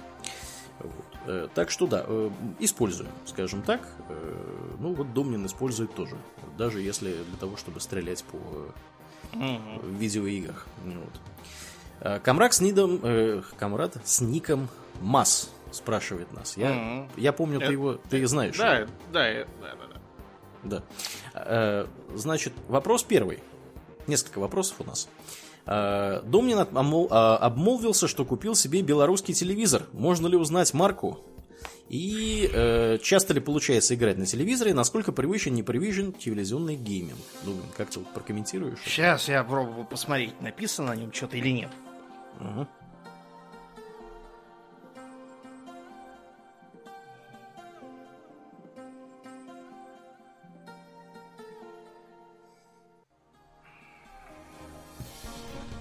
Ничего на нем толком не написано. Ну, телевизор как телевизор, размером с мой монитор широкоформатный. Работает. Ничего особенного. Работает, показывает. Я все равно, кроме как для приставки, его ни для чего не использую. Вот, и, в общем, я бы, в принципе, играл и приставку, воткнув ее в монитор, но тут надо еще колонки, а телевизор, он со звуком. Понятно. Вот, я периодически играю, да, то есть я больше играю на компе, вот, но в специфические свичевские игры, плюс мне еще Алекс Четвериков подарил э, первую часть РДР э, для свеча, я ее тоже попробовал, вот, буду дальше играть. Угу. Вот. Я, как сказать, телевизионный гейминг, ну, менее привычен просто потому, что я как-то привык к компам. Но ну, учитывая, что как бы Switch, и э, древние навыки еще со времен Дэнди-то они да. сохранились. Руки-то помнят. Да, я вполне себе играю. Я предпочитаю в Switch играть именно вот сидя за, так сказать, в, кре- в кресле, глядя в телевизор и э, оторвав от приставки э, контроллеры, прицепив их к этой основе, вот, чтобы получался геймпадик такой, и играю вот так. Да. А, ну, я, соответственно, могу сказать, что в те времена, когда я еще играл в PlayStation 4 на телеке, а, это было очень давно, а, тоже были такие же ощущения, как у Дубнина. Абсолютно такие же. Вот, от телевизионного гейминга. Следующий вопрос. А, не забросил ли Домнин Nintendo Switch? Ну, собственно, ты уже частично Нет, ответил. Да. да. Не изменилось ли отношение к портативным играм, специализированным устройствам для них за уходящий год? Ребят, смотрите, я буквально вчера имел этот же диалог с э, нашим э, дорогим слушателем Ромой. Мгм. Вот, мы с ним вчера в коленной просто вечером пересекались. Мгм. Э, Понимаете, ребят, в чем дело? У меня проблема такая. Вот он мне, например, говорит, я беру там, когда поезд там куда-нибудь или еще чего, но э, у меня с детства из-за того, что я постоянно все теряю, оставляю, забываю, все время я то шапку забыл, то еще что-то забыл. Э, Буквально вот э, на медне мне в кальянной сказали, типа, ой, а вы помните, говорили, что у вас э, наушник пропал, э, блютусовский? Вот мы его нашли, наконец. Мгм. Вот это типичный я. Растереть наушники. То есть я примерно понимал, что я его, наверное, у них оставил, но вот где они его только-только нашли, не будут же они ползать по полу из-за только моего наушника. Видимо, убирались и нашли. Скорее всего, да. Ну, в общем, я это к тому, что дорогой подарок наших э, дорогих слушателей брать э, и выносить куда-то из дома я просто не рискую. Э, Потому что я все время что-то забуду, или, может, я его случайно там по- поломаю. У меня с детства этот э, страх э, чего-то ценное из дома выносить, поэтому я Мгм. стараюсь этого не делать. Это раз. Во-вторых. Э, У меня, например, пока телевизор вот этот я не купил, я просто брал у сына, а тут сын э, как раз тогда заиграл в РДР онлайн со своими товарищами, и те- телевизор утащил к себе. Мгм. У него просто плойка, он с нее играл. И я пробовал играть э, как бы как портативную консоль. Мне это не заходит просто потому, что, да, я знаю, многие говорят, что на большом экране видно, что на свече графоний странный. Ну, понимаете, ребят, я до 2004 года сидел на Pentium X200. А Мне- до этого на геймбое. Да, ну, то есть... э, Были времена. Да, меня как бы это все не смущает. Я вообще на графоне всегда смотрел философские. Мне же главное, чтобы там, там все какие-то... Чтобы все, все было сложно, что если правитель еврей, то снос ростовщических контор не происходит в любом случае. Как я впервые прочел про первый Crusader Kings, сразу понял, что мне в это надо играть. Мгм. Ну и, и так далее. То есть меня волнует главным образом вопрос безопасности и удобства для меня, поэтому именно портативность нет. А как бы сам по себе Switch, да, хорошая вещь, потому что там уникальные игры, которых на компе просто нету. Да, да.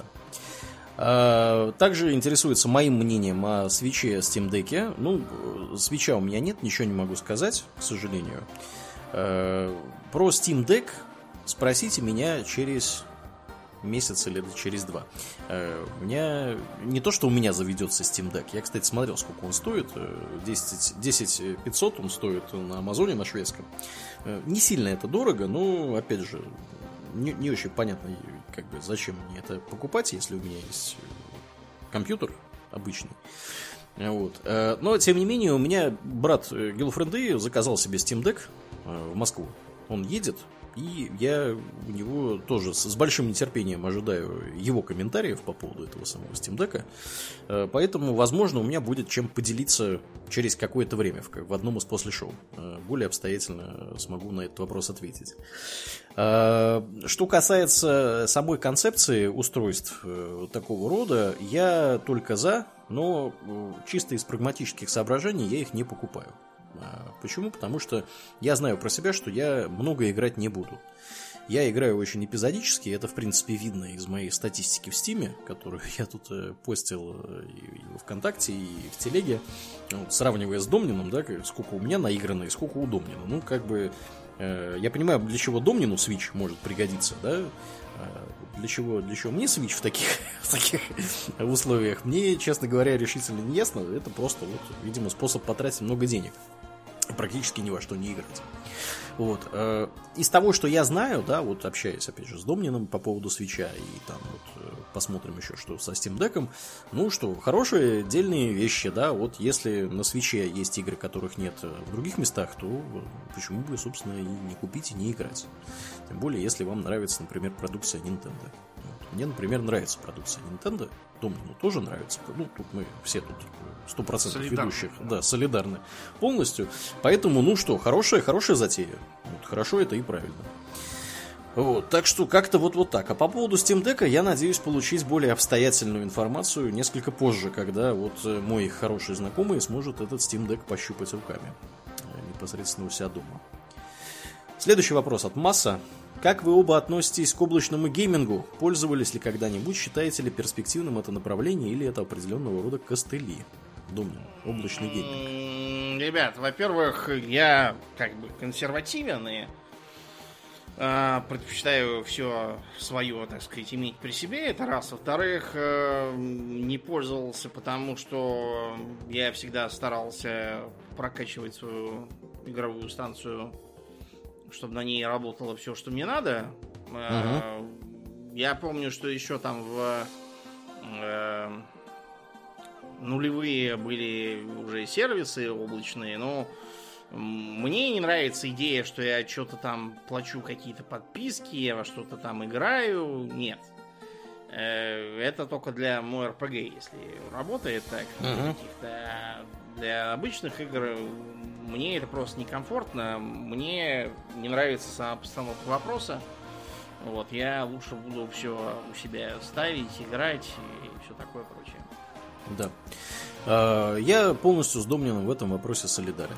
Э, я, честно говоря, думаю, что какое-то баловство, этот облачный гейминг. Э, я вообще за то, чтобы можно было игру установить и ею пользоваться. Более того, чтобы можно было это делать вне зависимости от там каких-то сервисов, которые, если кто-то что-то где-то вдруг сделал, то тебе его взяли его и отключили, например, да, и теперь не поиграть. Вот я категорически против такого рода вещей.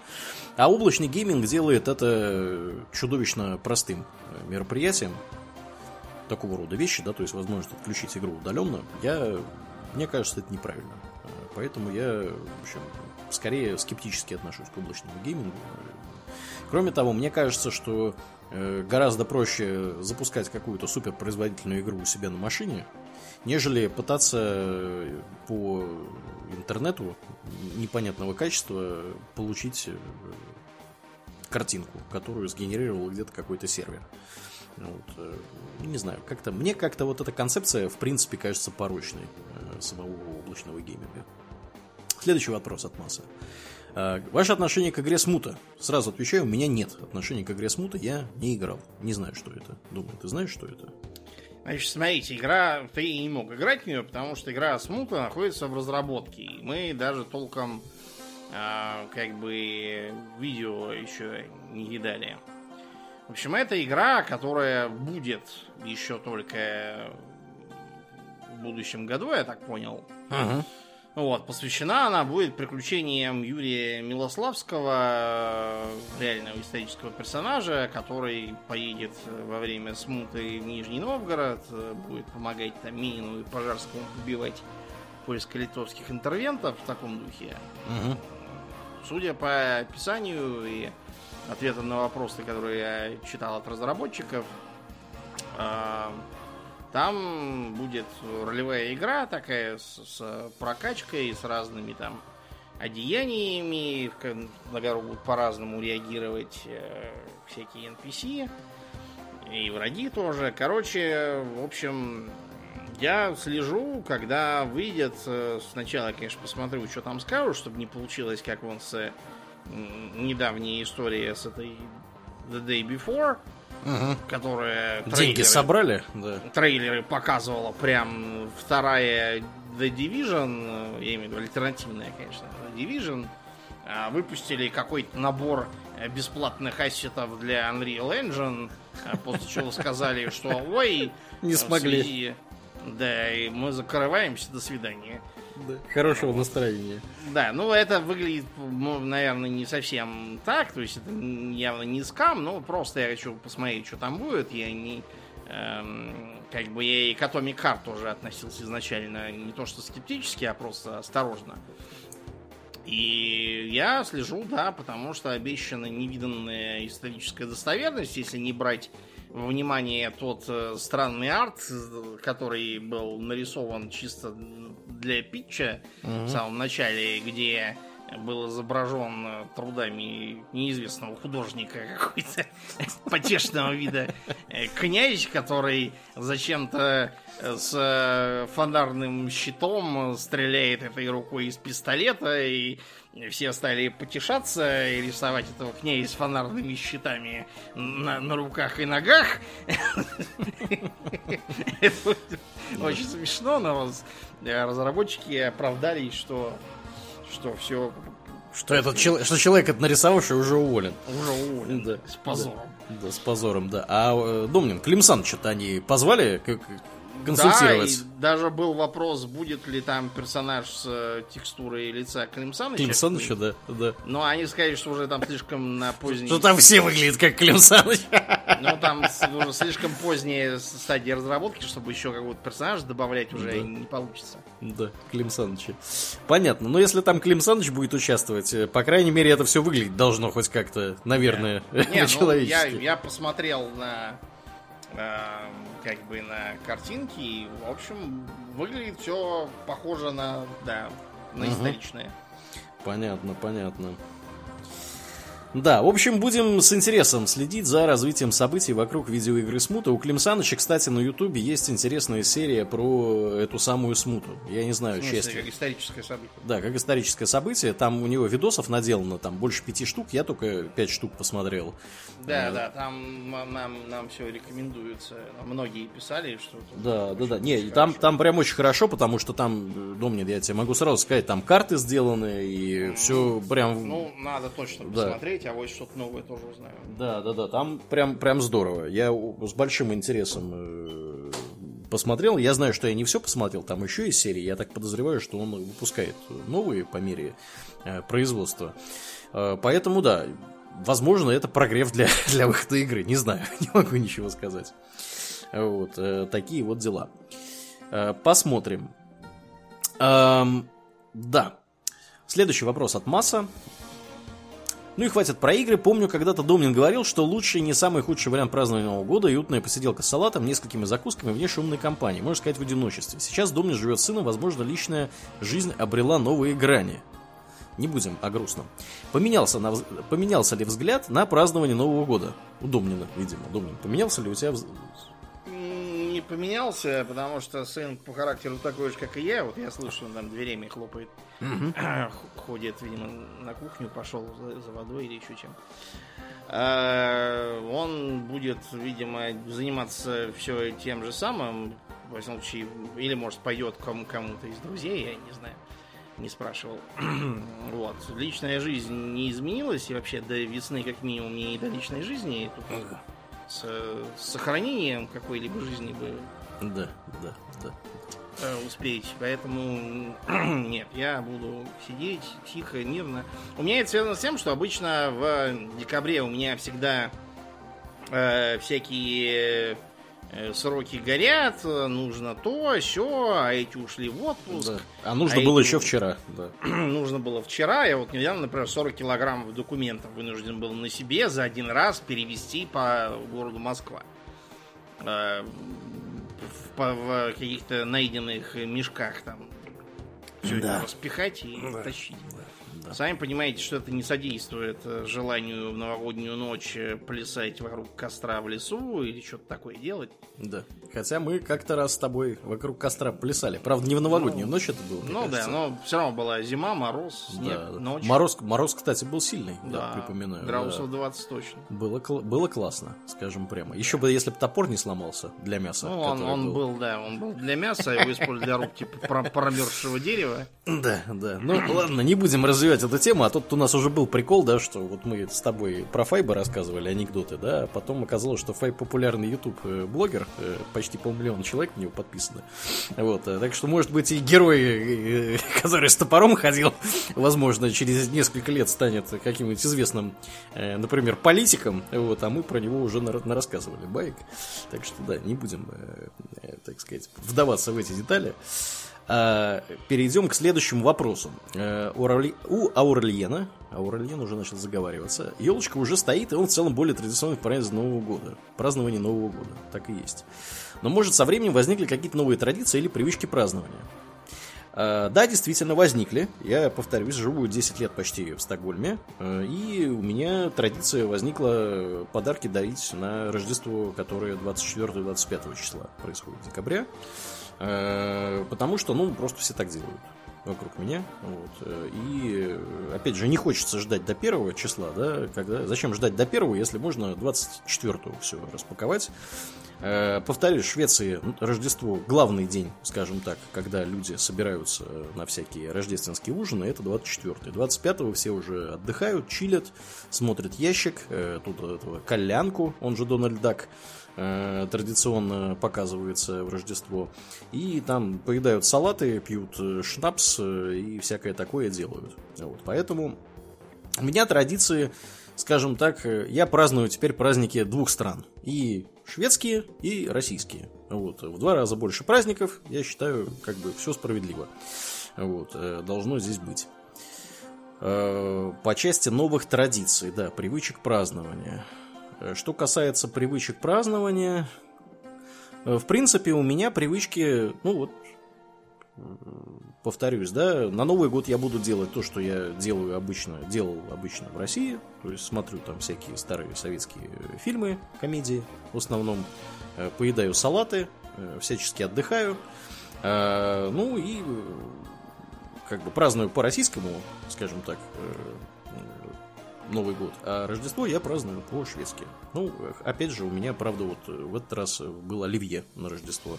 До сих пор вот третий день едим, только сегодня доели его, столько я его наделал. Вот. Э, так что вот как-то вот, вот так. Ну, а по части, по части того, с кем праздновать, вот как Домнин, буду, буду дома. Вот. У нас тут двое с гоуфрендой.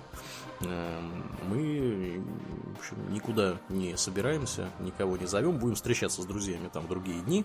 Э, но сам, э, собственно, Новый год будет у нас в семейном кругу. Едем дальше. Следующий вопрос от Масса. В последнее время активность выступлений Домнина неизменно растет. Это факт, мы уже говорили. 9 у нас было выступлений Домнина за этот год, что не может не радовать. Э, даешь умные мысли в люди. Но если предположить, что Аурельен где-то рядом со столицей относительно надолго, ну, это предположение, да, мы гипотетическую ситуацию рассматриваем. Есть ли желание выступить совместно, может даже на шведском. Ну, на шведском никто не поймет, э, кроме избранных э, слушателей, которые живут в Стокгольме или в Швеции. А, чисто гипотетически, конечно, мы могли бы что-то такое сделать, но, опять же, из формата того, что мы обычно делаем, э, это выглядело бы как-то странно, да, то есть э, в основном выпуске подкаста я обычно участвую в начале и в конце, скажем прямо, да. Поэтому, э, если бы мы хотели выступить с тобой, Домнин, вдвоем, это, скорее всего, был бы что-то вот вроде формата ответов там, на вопросы, да, то есть какое-то там, я не знаю, общение с публикой. Вот это было бы, наверное, единственным, э, скажем так, форматом, где мы с тобой, где име, имело бы смысл нам с тобой одновременно э, быть на сцене и что-то говорить. Вот в противном случае говорить должен либо ты, либо я. Так что вот мы что там с тобой вдвоем где-то выступаем, я, честно говоря, э, не вижу большого в этом смысла. Вот. Э, следующий вопрос. Изменились ли взгляды, опять же, Масс спрашивает, изменились ли взгляды Домнина на выступление относительно первых выходов на сцену? Может, что-то расстроило, что-то порадовало, что-то удивило. Ну, то есть, видимо, имеется в виду, привыкли ты к живым, так сказать. Давно уже привык. Более того, мне буквально вот э, прошлой ночью снился кошмар, что я провожу э, лекцию почему-то про евреев. Вот. И, э, и все пошло не так. Во-первых, э, почему-то мы ее проводили где-то на каком-то пустыре рядом с э, линией электропередач. Вот, из-за чего плохо работала запись и трансляция, что-то там искрило постоянно. Э, микрофон отключался из-за этого. Э, шляпу я какую-то хотел надеть э, красивую, а надел такую, которую можно было воспринять э, как будто у нее вензель СС, что на лекции проявился странно звучит. Вот, и, короче, что-то и коротко как-то получилось. Я, в общем, прям расстроился и, и такой просыпаюсь. О, как же хорошо, что у меня не было такой провальной лекции про евреев. Вот.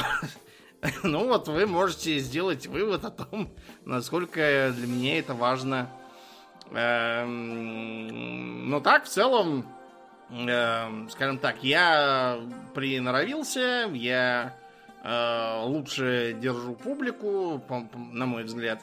Вот, я как бы эм, гораздо лучше стал делать презентации, потому что раньше это были просто там какие-то картинки, вот, а теперь это прям полноценная приза со всякими краткими там выводами, доводами, шутками, прибаутками. Те, кто был на прошлой, например, могут э, там, вспомнить всякие смешные кадры. Эм, потому что она все-таки была про жуликов и в том числе инфо-цыган, они же с презентациями тоже очень любят. Вот я сделал стилизацию такую.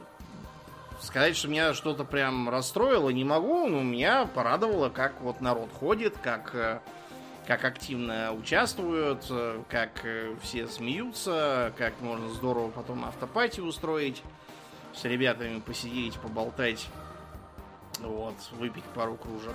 Так что вот. Да. да. Это, конечно, радует. Один позитив, скажем прямо, да, был мне на, э, от выступлений. Э, далее Мас нас поздравляет с Новым годом. Тебя тоже, дорогой товарищ. Э, тоже тут пожелание. Спасибо.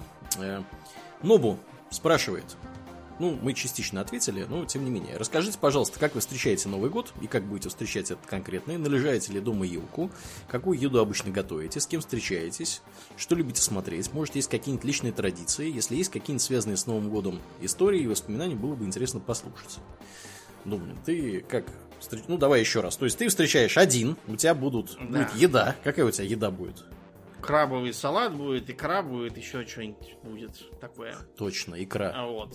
Надо, я... надо и мне купить икры. А у меня завалялась банка с прошлого еще раза, поэтому. Или с 9 мая завалялась, я уже забыл. Короче, завалялась.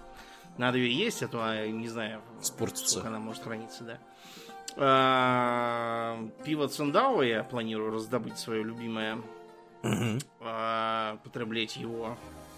И никаких елок я не ставлю, ничего, никаких там мигающих гирлянд тоже не ставлю. А, потому что я, честно, не вижу смысла, у меня нет сил, мне потом не хочется это все раз, разбирать и куда-то убирать. К тому же здесь надо еще заводить это все. Угу. Я этого много лет не делал. Я этого не делал с 2009 года, как уехал от родителей. И вот, собственно, уже 15 лет практически прошло. Да, да ну там елка была шикарная, я так припоминаю. Ну, там было два, двое маленьких детей, да, и мои родители, которые требовали, чтобы я доставал эту елку, ставил, наряжал, э, поэтому я ничего сам не ставлю, мне это не нужно. Эм, что эм, до того, что люблю смотреть, я обязательно смотрю про Ивана Васильевича еще профессию. Считаю, что это замечательная комедия по хорошей пьесе Булгакова. Вот, Булгакова я люблю, так что очень мне нравится это смотреть и, так сказать, э, пропитываться настроением. Угу. А, Еще я подвожу личные итоги в дневниках о том, что удалось за год сделать, если так поглядеть. Вот, чего удалось добиться, чего бы я хотел в будущем году добиться. Вот, так что э, примерно такой вот э, план. Подведение итогов года. То есть Воспоминаний на Новый год особых у меня нет, потому что я как бы один всегда ее так проводил. Когда жил у родителей, ну там воспоминания в основном... А текилу мы с тобой не на Новый год пили? Не текилу, а этот... Э, абсент. Э, абсент. Ну, может, и на новый. Мы, мы и на новый, и не на новый, по-моему, его пили. Ну да, вот это можно тоже, да, вспомнить. Да, да. Может быть, да. Да. Ну, то есть мы угу. проводили периодически, да, с Аурлиеном э, Новый год, так что да, это тоже приятные воспоминания. Да, да, да, да. Ну, надо здесь сказать, что в нашем детстве, э, мне кажется, ты с трехлетнего возраста у меня на даче тусил летом. Да. А я, соответственно, у тебя был в остальное время. Э, осенью, зимой, осенью, весной. зимой, весной, да, приезжал на каникулы. И довольно много времени ты у меня проводила, я у тебя, так что было, было, конечно, здорово. Поэтому я не сомневаюсь, что мы с тобой Новый год встречали неоднократно вместе. Да, вот, так что да, мы просто... У меня-то память вообще никакая. Ты, может, что-то еще помнишь, а я вот уже ничего не помню. Это я так помню, давно как мы ели домашний торт один раз на Новый год. Угу. Вот, и я помню, что что-то у меня не сварился. Торт. Торт был суховат. Я не знаю. У нас просто есть внутренние, внутренние семейные есть анекдоты про Домнина, да. В общем, там был один анекдот, звучал так, что Домнин э, съел весь торт, а потом сказал, что он был суховат. Ну, я напрасно, в общем, это сделал, потому что что-то у меня не, не усвоился, Понятно, понятно. Да, ну вот э, воспоминания, конечно, связанные с Новым годом, это в основном из детства. Э, опять же, мы с Домниным встречали, да. До этого, когда я уже совсем был маленький, э, я тоже вот... У меня, у меня почему-то один единственный год было запечатлелся в памяти, то есть я помню из, из собственного детства, когда вот мне подарили приставку Дэнди которую мы с тобой, помнишь, да. играли, а потом, да. пробовали мы ее у тебя, а оказалось потом, что это была для меня приставка. Вот. А там была история такая, я у Деда Мороза, у меня одноклассник, однокласснику купили, э, не помню, первый или второй бы это был класс. В общем, ему купили эту самую Дензи, и мне тоже захотелось, понятное дело, там приставка, все весело, бодро, там танчики играть, здорово. В общем, я ходил к нему играть в танчики. Вот, э, ну и мне тоже решили купить. И, естественно, поехали в Москву. Где еще покупать-то? Вот. Э, кстати, хорошие, хорошие, мне кажется, в Лужниках. На рынке Динамо. Или, может, или в Динамо, да. Я вот не помню, где-то на каком-то стадионе, на короче, было. Да. Да. В 90-е на стадионах все да. ничего более да, интересного да, не происходило, поэтому... Вот. Так что да, и поэтому под видом приставки для кого-то, для какой-то там маминой подруги, была куплена приставка для меня, вот, в которую мы потом с тобой долго да. рубились. Чип у меня на даче. первые. Да, Чип и Дейл у нас был, э, и, в общем, да, потом там разные Много другие игры. было, да. Да, вот э, я вот это помню, это мне запечатлелось прямо вот, что я просыпаюсь 1 января, бегу к елке, и там коробка с Дэнди. Это было круто. Вот, это было самое яркое, наверное, воспоминание у меня из детства. Вот. А по поводу, да, как встречаем, я уже говорил, ну, мы будем здесь с Гелфрендой вдвоем, э, будем смотреть э, разные советские комедии. Иван Васильевича мы что-то, правда, не смотрели в прошлом году, может быть, в этом посмотрим.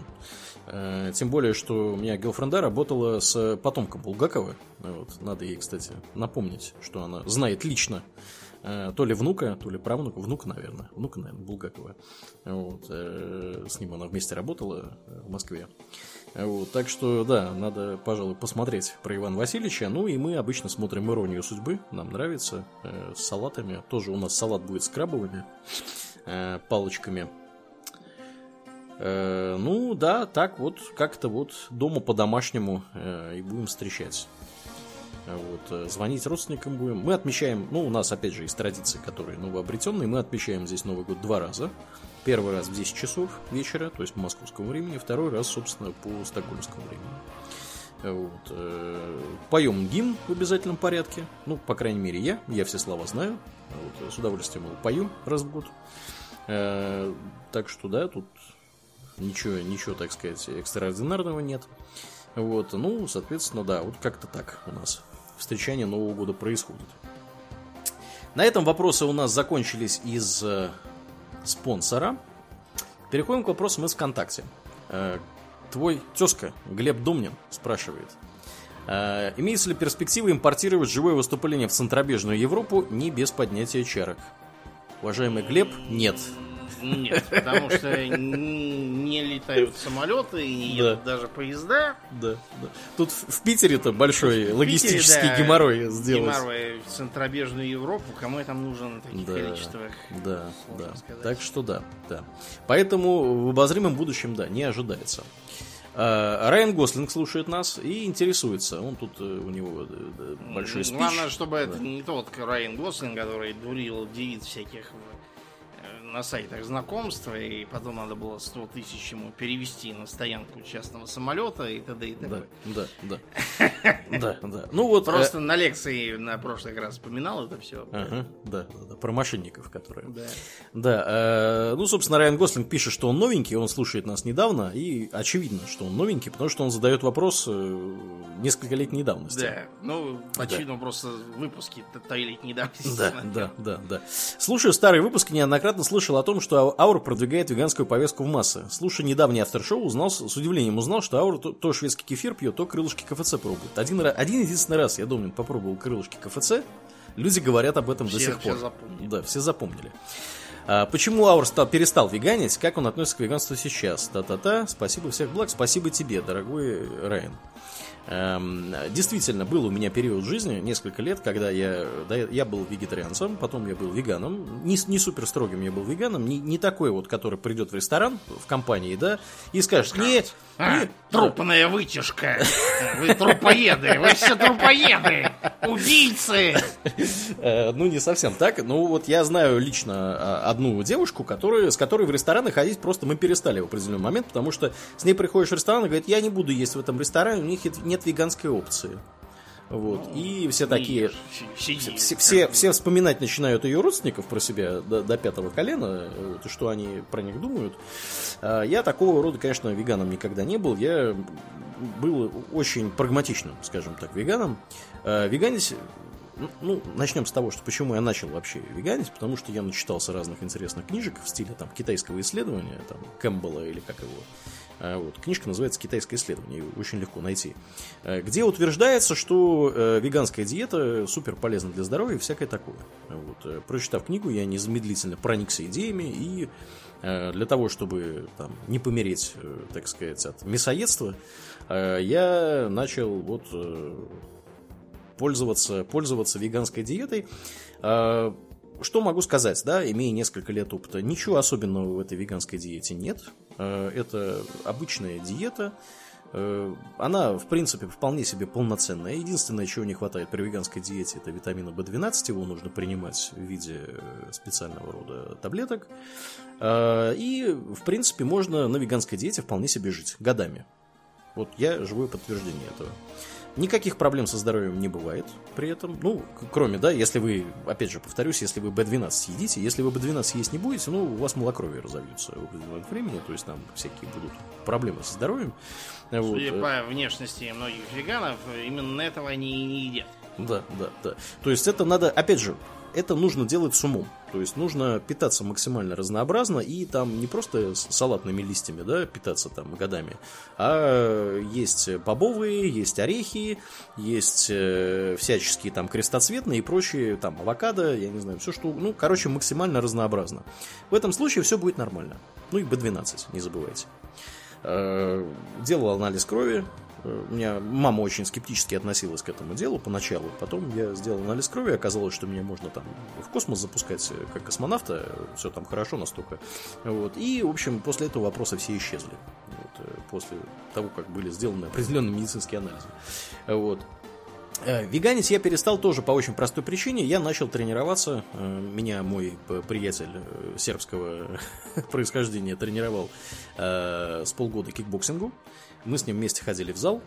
Э, И э, оказалось, что веганская диета, опять же, слишком много нужно делать для того, чтобы на ней э, можно было заниматься физическими нагрузками. Это возможно, Более того, есть спортсмены, которые веганы, есть бодибилдеры, которые веганы, это возможно, но это очень геморройно. Вот. И я не хотел такого себе, так сказать, геморроя, поэтому я стал есть мясо, я стал есть курочку, я стал есть, э, ну, потом все остальное, там рыба, понятное дело. Вот. И сейчас я, в принципе, ем все. Никаких проблем, опять же, со здоровьем это не вызывает, кроме того, что на веганской диете э, несколько проще контролировать свой вес. То есть я, питаясь э, на веганской диете, я мог есть практически все, что угодно, чуть ли не в любых количествах, и э, вес у меня был э, вот хороший, скажем так.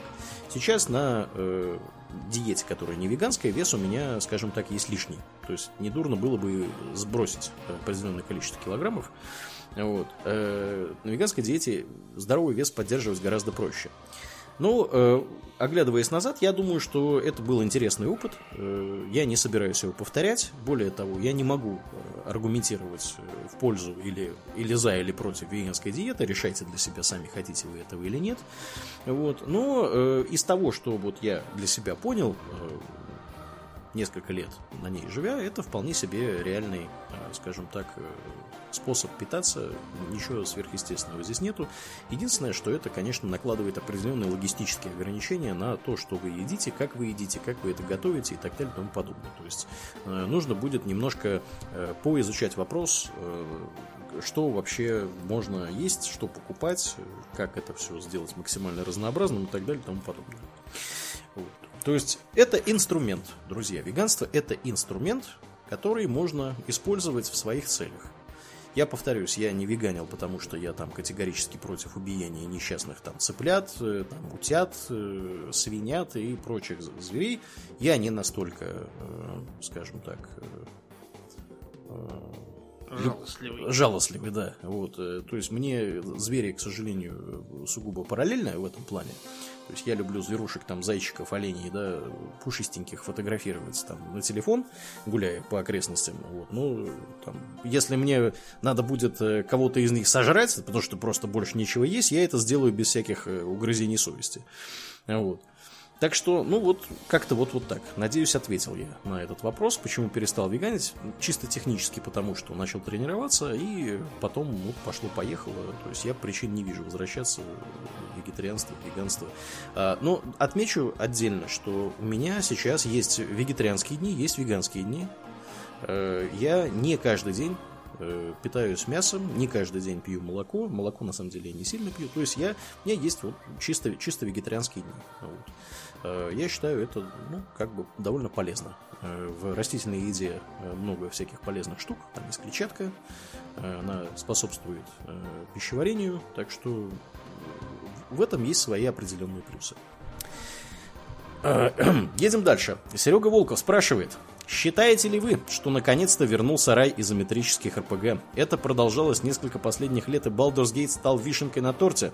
Как вы думаете, что, что повлияло на появление Baldur's Gate 3? Как повлияло? Как повлияло появление Baldur's Gate 3 на игровую индустрию? Попробуйте предсказать, что выйдет из следующего, по какой франшизе примерно такого же уровня. Ну, mm. нетрудно, нетрудно ответить на последний вопрос. Rogue Trader? Да, в общем, следующего можно сказать, да, вышел, да, примерно такого же уровня. Да, да. А, да, заметно, что с эм, э, так сказать, с э, Divinity Original Sin и второй части, особенно с э, этим самым с пасфайдерами от котов. Вот, теперь Baldur's Gate 3 и э, Rogue Trader, да, действительно, они переломили тренд, который был до этого, потому что до этого последний нормальный партийный РПГ был первый Dragon Age, а со второй уже там понесло в какой-то э, убогий цирк на трех улицах э, с бесконечными геями. Вот. А да, действительно, действительно, я бы сказал, что мы наблюдаем такое вот возрождение своего рода. А, именно Baldur's Gate 3 повлиял на данный момент тем, что э, куча народу разнылась, что э, вот у Лариан у них и опыта много, и денег много, и всего-то у них много, а теперь игроки будут хотеть игры от людей, у которых всего много, а от которых, у которых всего мало, не будут хотеть. Ну, вы сами до этого довели, э, все оказуаливая и превращая черт знает во что. А, кроме того, ну вот, например, можно вспомнить, что было с э, Mass Effect Andromeda. Там частью э, была команда, которая до этого работала на поддержке штанов. Частью были ее непомерные амбиции, которые с реальностью никак не бились. Они большую часть времени потратили на э, то, чтобы понять, что их наполеоновские планы неосуществимы. Как, кстати, вот было в разработке Сталкера. Угу. Э, частью это были корпоративные дурости Electronic Arts.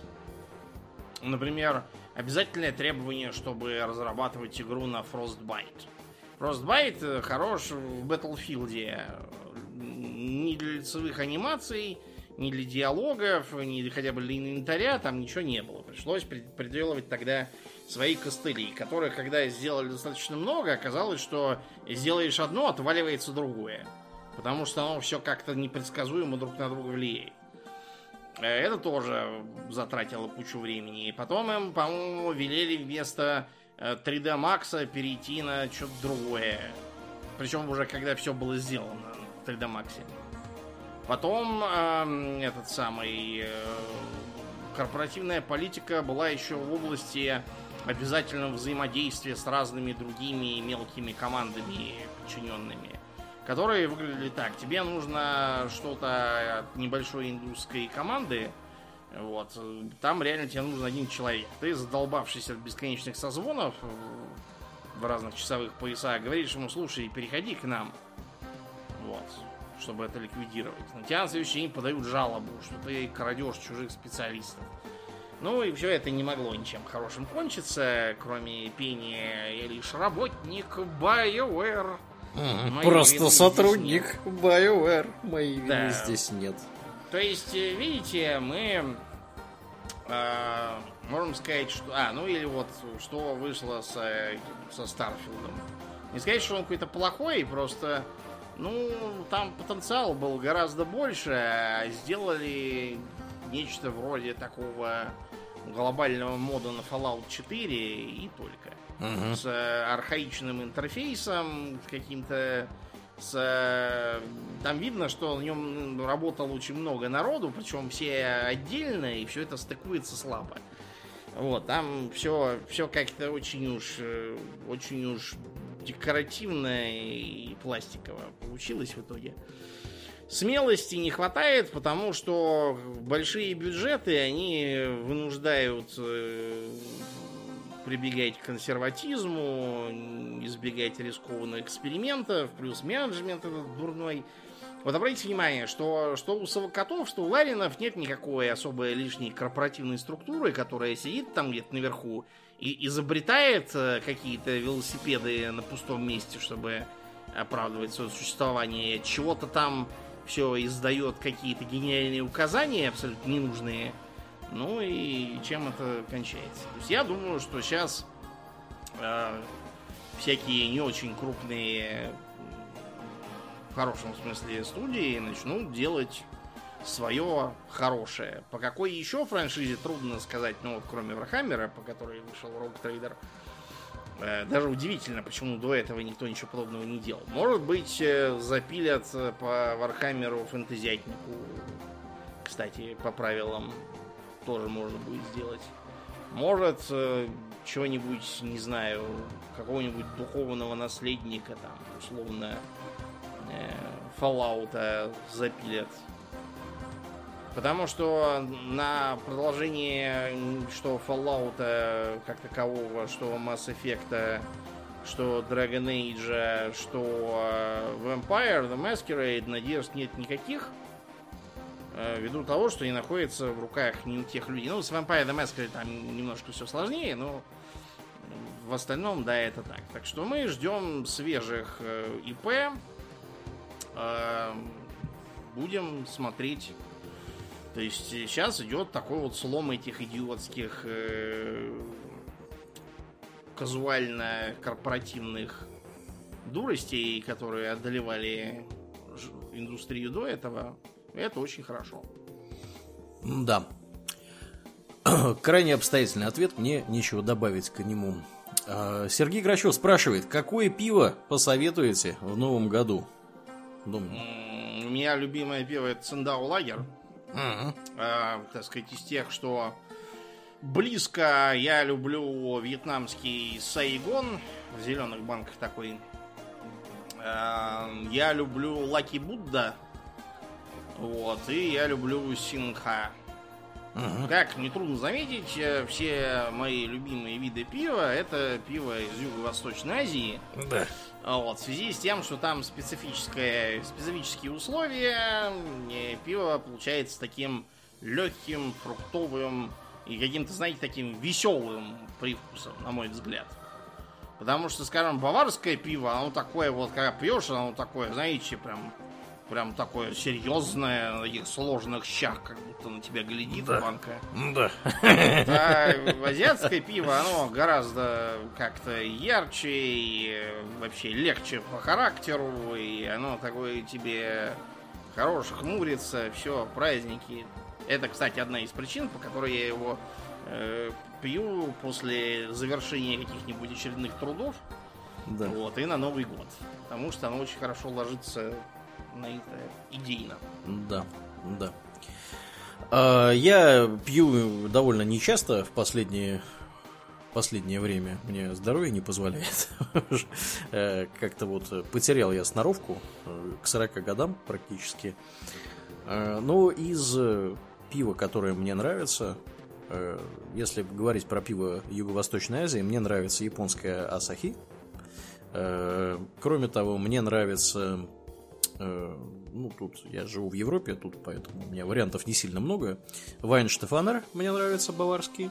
И мне нравится бельгийский Лев, который Леффе пишется. Э, Лев бывает э, светлый, бывает темный. Я люблю и тот, и другой. Они все вкусные. Вот. э, Как-то так. Э, У шведов есть свои сорта пива, они в основном такие, довольно специфические. Я небольшой фанат. Э, У нас тут разные есть пивоварни, и микропивоварни, и всякие тут э, и покрупнее. Я не могу рекомендовать никакой из них, потому что не по причине того, что оно плохое, это пиво, по причине того, что я его практически не пью, я про него мало что знаю. То есть я уже несколько лет э, шведского пива вообще не пробовал. Вот. А так вот перечисленные сорта могу рекомендовать, они всегда традиционно хорошие. Вот.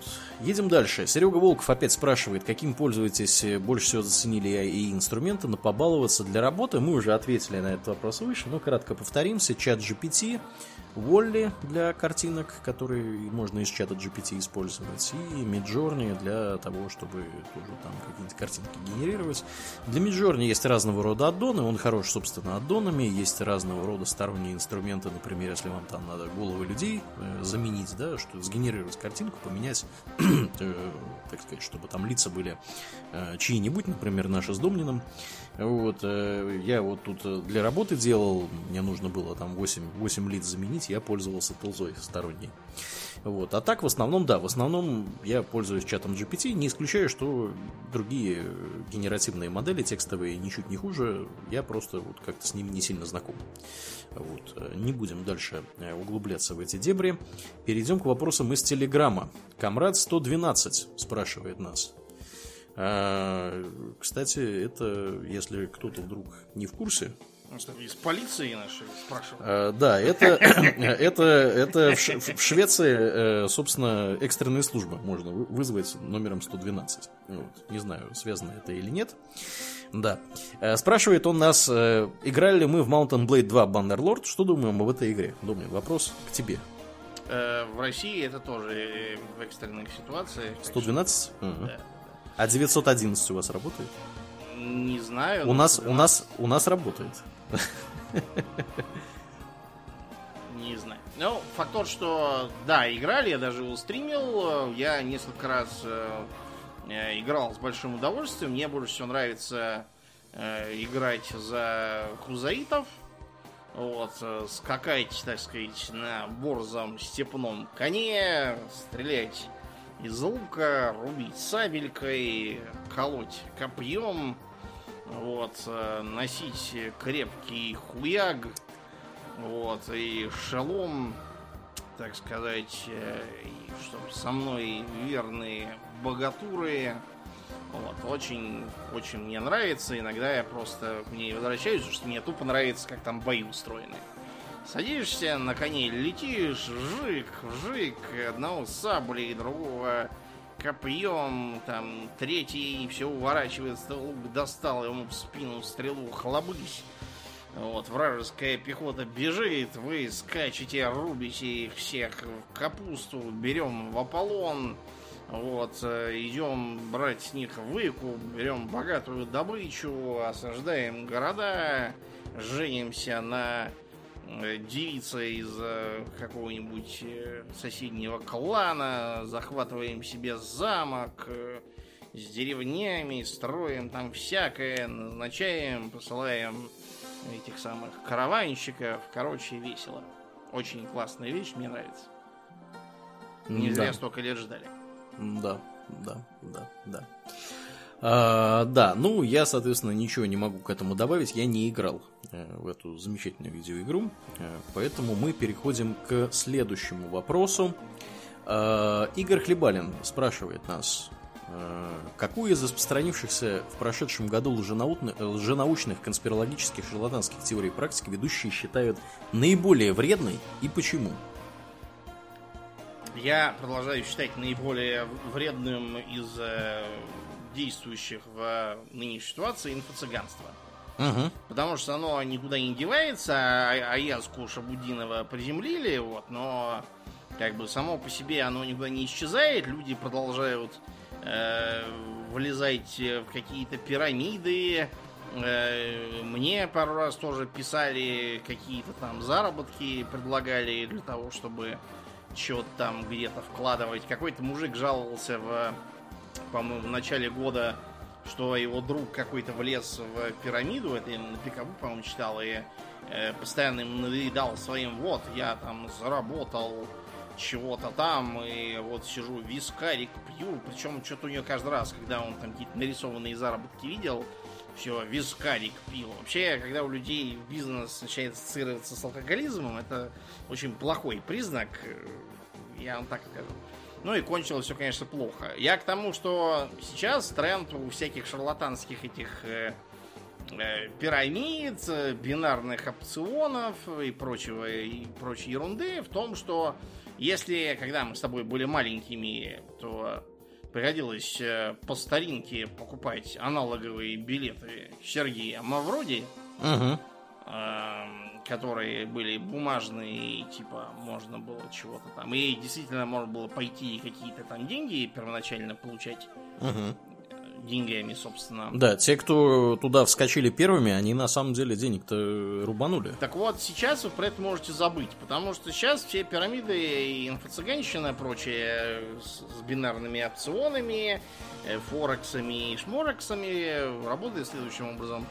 Вам ставится приложение на телефон, и там вы смотрите, как у вас как у вас приумножаются ваши доходы и какие деньги у вас там рисуются. Э, проблема в том, что ничего этого реально нет, э, и ничего вы оттуда никогда не получите. То есть все попытки э, что-то оттуда вывести будут натыкаться на, в лучшем случае, бесконечное затягивание в стиле э, «подождите неделю». Так обычно работают всякие казиношного типа, ну и с этими опционами и тому подобным. Это расчет на что? На то, что человек заскучает, передумает вводить и решит вместо этого э, поставить деньги на очередные вложения толстых опционов да. в чей-то тугой фьючерс. Да. И ухнет их тут тоже. А в других случаях просто начинается, там, я вот когда готовился к э, лекции, там, э, пришлите там запрос на английском. То есть все только что все было на русском, а тут только надо на английском. Потом вам скажут на китайском прислайте или на, на языке племени Ягуа на каком-нибудь и будут тянуть до бесконечности. А иногда говорят просто, хочешь что-то вывести, э, приведи 10 других, вот тогда мы тебе там дадим на каждого из них вывести там условно по тысяче. Вот. И человек ходит, вербует других дураков, э, получая там какие-то копейки а до этого он еще воображал, что у него там какие-то несметные богатства. Не говоря же о том, что э, теоретически он мог просто сказать, пошел нахер, вот, э, и что вы будете делать с этой конторой, зарегистрированной на Соломоновых островах? Ну да. Полетите на острова, так их и там тоже нет. Да. Поэтому я считаю, что инфо-цыганство это вредно, особенно сейчас, потому что э, люди склонны верить во всякое, особенно в разные непростые периоды. Вот, и кидаются туда. Из-за этого они еще больше нищают, что вредно для экономики. Потому что деньги из экономики изымаются на Соломоновые острова на какие-то, это плохо.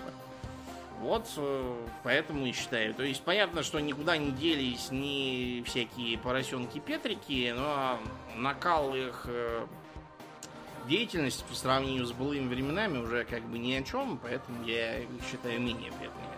А вот инфо-цыгане только хуже, по-моему, делаются. Да. да, я сперва, когда этот вопрос увидел, я хотел сказать про антипрививочников, но есть более насущные проблемы у нас, друзья. Э, это всяческие любители эзотерики. То есть тарологи, нумерологи, рунологи и прочие псевдонаучные граждане, которые э, людей, в общем, приводят к принятию решений совершенно какими-то ненаучными способами.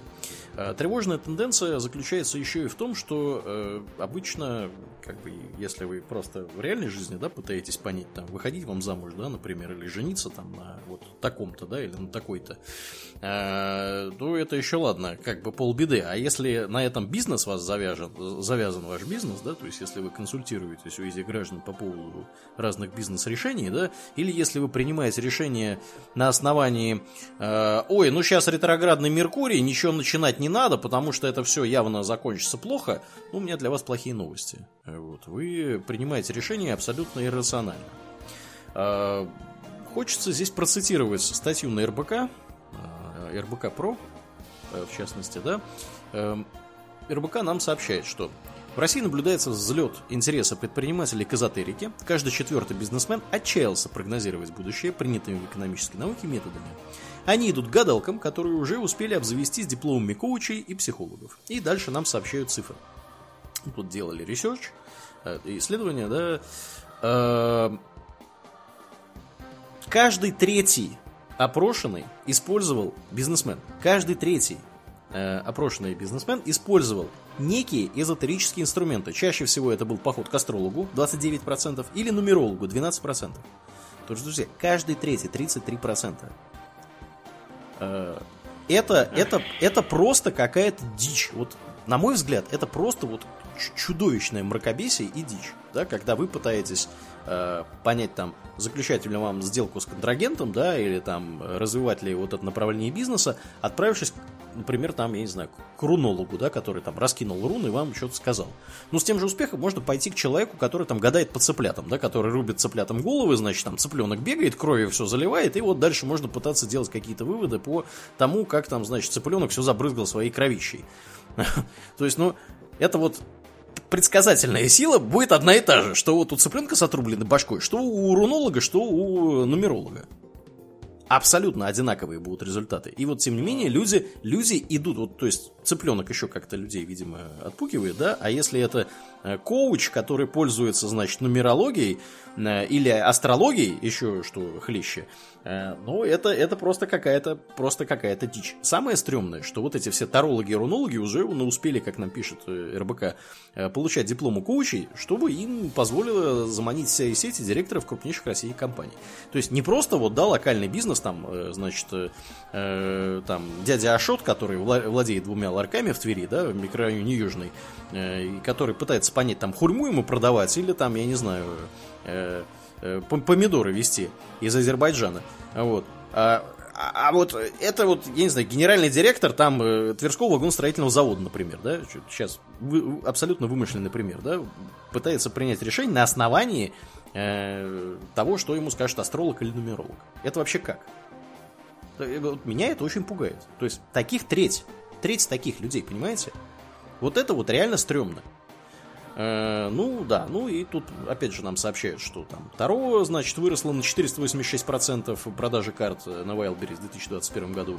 В 2022 еще на 255, ну, в общем, чудовищное, конечно, чудовищное мракобесие э, происходит. Вот это меня очень-очень сильно пугает. А, отдельный прикол. Вот здесь заголовок требуется козерог крупную компанию. Мне только сегодня Girlfriend скидывала э, набор описаний вакансий российских, где написано, вот я сейчас прямо его найду, вот написано, специалист службы поддержки, в скобках, раки, ищем раков на позицию специалиста службы поддержки в магазин на маркетплейсе. А, офис-менеджер со знаком зодиака близнецы. А, молодая команда корпоративных э, центров ищет к себе команду офис-менеджера. Ну, видимо, близнецы. И ну, сам... вы поняли, да, лучше да. не ходить туда да. работать. Менеджер по продажам Скорпион, 95 тысяч рублей Волгоград. UX UI дизайнер Водолей, э, значит, 110 тысяч Екатеринбург. И самое, самое вот мое любимое. Маркетолог, готовьтесь, Козерог, 70 тысяч рублей. Описание вакансии. Ищем маркетолога, который будет со знаком зодиака Козерог. Раки и близнецы нам не подходят. Опыт прошлых лет. Многоточие. Я То есть... подозреваю, что Козерог не подойдет. Да, да, да. Ну, если вам не подошли раки и близнецы, то, видимо, Козерог вам тоже не помощник в этом плане будет. Но, тем не менее, некоторые люди пытаются вот таким образом, э, да, искать. Э, да, ну вот РБК напишет, что среди тех рекрутеров, кто считает астрологические характеристики важными, большая часть, 74%, обращает внимание на знак зодиака, когда речь идет о руководящих должностях. По 37% смотрят гороскопы продажников, офис-менеджеров, еще 30% отметили сферу обслуживания, как и домашний персонал. На знак зодиака маркетолога смотрят 15%, а 7% анализируют астрологические особенности IT-специалистов. Понятно, почему э, IT-специалистов всего 7%, потому что их не найти просто хороших. Они все уже сидят в теплых местах. В банке ВТБ, там, я не знаю, в Сбертехе или еще где-то. Ну вот. А те кто, те, кто сидят там в конторах э, поменьше калибром, да, ну, как бы тоже, скорее всего, на хорошей зарплате, там, с, с пакетом, с приличным. И как бы вот э, тут уже э, не до, не до жиру, так сказать, быть бы живу, да, неважно, там, козерог он или там, я не знаю, рыбы какие-нибудь. Хотя бы хоть какого-нибудь нанять бы. Вот, так что да. Вот. Ну и для тех, кто интересуется, да, в это все верит, э, РБК нам сообщает авторитетно, что, к слову, почти половина опрошенных, 48% отметили, что идеальный сотрудник по знаку зодиака – Козерог, 41% выделили Льва, 37% – Овна. Так что, Домнин, ты у нас как лев, э, должен быть трудоустроен без проблем. Вот. Рыбы нигде не упоминаются. Вот. Э, так что, да, вот такие вот это на самом деле очень стрёмная э, ситуация. Я э, глубоко опечален происходящим. Да, ничего хорошего. Да. А, ладно, к следующему вопросу. Кетч спрашивает нас, комрад наш Кетч спрашивает э, про плоский мир, когда ждет уже далеко не первый год. Да, да в этом кетч. году постараемся. Кетч, да. В смысле, 24 Как и обычно, да, ответ традиционный. Иван Борисов спрашивает, Рисованный вопрос. Дождутся ли носители осколка темной души выпуска про Dark Souls до конца эры огня? Кстати, когда она? А, если серьезно, интересно было бы узнать... А, ну это ладно, это второй вопрос. Давай, давай про Dark Souls сперва. Я, ребят, я не могу играть Dark Souls, у меня не та... Я старый, реакция не та. И как та, Рахманинов, не можешь наяривать. Ну, я и с геймпадом пробовал, и первую, и вторую, и вообще соус-лайки это не мое, ребят, не это тяжело просто играть.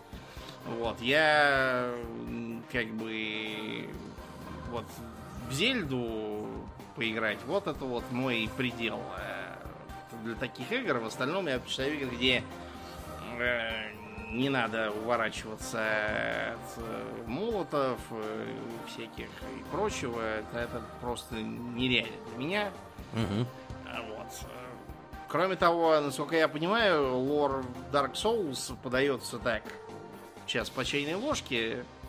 Вот. Я не могу сидеть и собирать его, чтобы потом рассказать. Нелюбимых выпусков нет, есть просто как бы выпуски, которые, ну, с моей точки зрения, просто очень уж там очевидные вещи говорятся, там, допустим, про там про что там.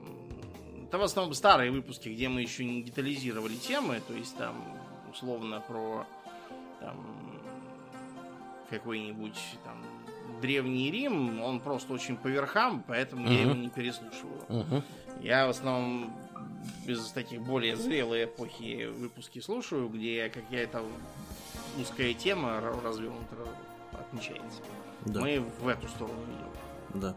Да, ну, Домнин отвечал на второй вопрос, который я не успел прочитать. Какой у, у ведущих самый нелюбимый выпуск? Да. А, про темные соли мне добавить нечего. Я тоже не играл. Я не люблю э, там, где нужно что-то быстро делать. У меня это плохо получается. Я старый уже больной человек. Я пошагово люблю игры, где можно посидеть и подумать, э, как что делать дальше. А, по поводу нелюбимых выпусков, мне активно не нравятся выпуски про, про Гитлера и нацистов. Ну, потому что мне не нравятся Гитлер и нацисты. Очень не люблю нацистов. Прям вот очень не люблю. Исключительно не люблю нацистов. А, так что да. Ну, как с, с технической точки зрения, конечно, вот эти выпуски, они хороши. Но тематика мне не нравится. А, как-то так.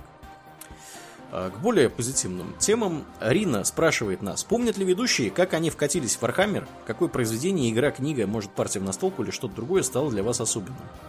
Как ты, думаешь, вкатился в Warhammer? Так же, как и ты, через э, Dawn of War. Да, да. да. Так сказать, beware the alien, the, the mutant, the, heretic.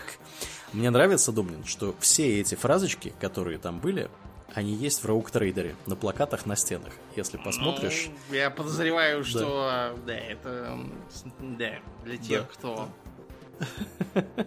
вот с Для этого тех, и вкатились. То есть я видел какие-то разрозненные арты и даже нашел какие-то какие-то пиратского пошиба фигурки, изображавшие в том числе какого-то Space Marine с очень характерным доспехом, очень характерным был пистолетом, вот, и каким-то непонятным мечом.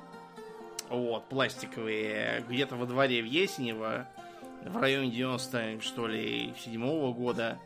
Э, вот, как-то...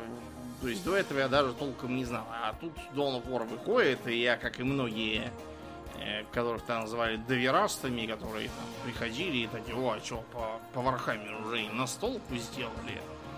Да, вот. да. Их, их начинали бить за это. Э, вот как-то так. Потом я внезапно услыхал, что, оказывается, есть еще Вархаммер фэнтезийный, который вообще был первым, и в нем есть гномы, которые про всех записывают обиды. Я этим очень заинтересовался.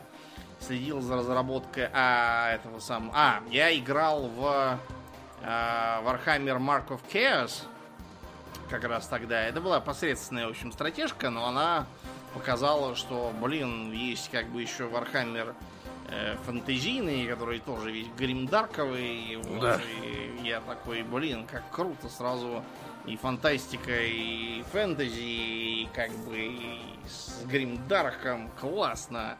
И с этого момента начали мы следить. Я потом обнаружил в э, книжном магазине в продаже книжку про Грегора Изенхорна. Угу. Ее немедленно приобрел. Потом таким же макаром про комиссара Каина и понеслось. Да, да. А, я действительно вкатился вместе с Думниным э, с Dawn of War. То есть, наверное, чисто технически вкатился сперва я, а потом ты. Потому что ну, я подозреваю, я тебе привез, да, привез тебе диски. Это замечательная история, что когда он там вышел в четвертом году, вроде как. То есть я, наверное, был на втором курсе в это время э, универа. И в универе у нас был полный коммунизм. Там все менялись дисками, с играми, там, с софтом, с э, разного рода там, фи фильмами и прочим. И э, среди прочего мне в цепкие лапы попался Dawn of War, который был тогда супер горячей игрой, новый, нововышедший. И я включил такой, думаю, что, что-то как, какие-то черепа тут, что-то какое-то, какая-то чернуха какая-то, в общем, что-то. А потом, как только я стал играть, и там Space Marines, и они такие пафосно превозмогают, и они такие Heretics. Мне нравится, когда там эти э, космодесантники видят, замечают в первый раз э, кого-нибудь из э, своих павших собратьев. то они да, обязательно говорят либо heretics, либо chaos-sighted. Да, да, да. Xeno-sighted, тоже могу сказать. Да, вот. И я прямо, прямо вот, и мне нравится, что там, если идет дредноут, и на него набегают какие-нибудь культисты хаоса, он так начинает мрачно хохотать, разрывая их на куски из болтера, из тяжелого, значит. Да, там такой... все было очень детально, детально продумано. Да, там... да, да. Ох, это, это было вообще просто, просто снос башки. Видеоигра э, Warhammer 40 тысяч Dawn of Chaos Э, просто была снос башки, и вот э, с тех пор я с Вархаммером, то есть чисто, наверное, с 2004 года, то есть, наверное, 20 лет уже скоро как. Вот. Но я подозреваю, что эта серия видеоигр сделала для популяризации Вархаммера больше, чем многие другие вещи, потому что не все знают про фигурки, не все знают про, вот как думаю, справедливо заметил, про то, что еще какие-то настолки есть для Вархаммера. Э, более одной, кстати. Э, вот, но многие видели видеоигру, многие играли, и, в общем, да. Я до сих пор играю в Dawn of Chaos, ну, точнее, не в Dawn of Chaos, Dawn я of тут War. играю в Dawn of War, Dawn да, извините. War, да, в Dark Crusade. Ты играешь в Dark Crusade. Да, да, да, я играю в Dark Crusade, у меня кампания, вот э, до того, как вышел Rogue Trader, я разминался в портере э, компании в Dark Crusade. Очень там все здорово, я уже трех извел противников, осталось еще трое. Вот. Э, ну да, э, потом Домнин меня познакомил с приключениями комиссара Кайна. Я с большим интересом стал читать, мне очень понравилось.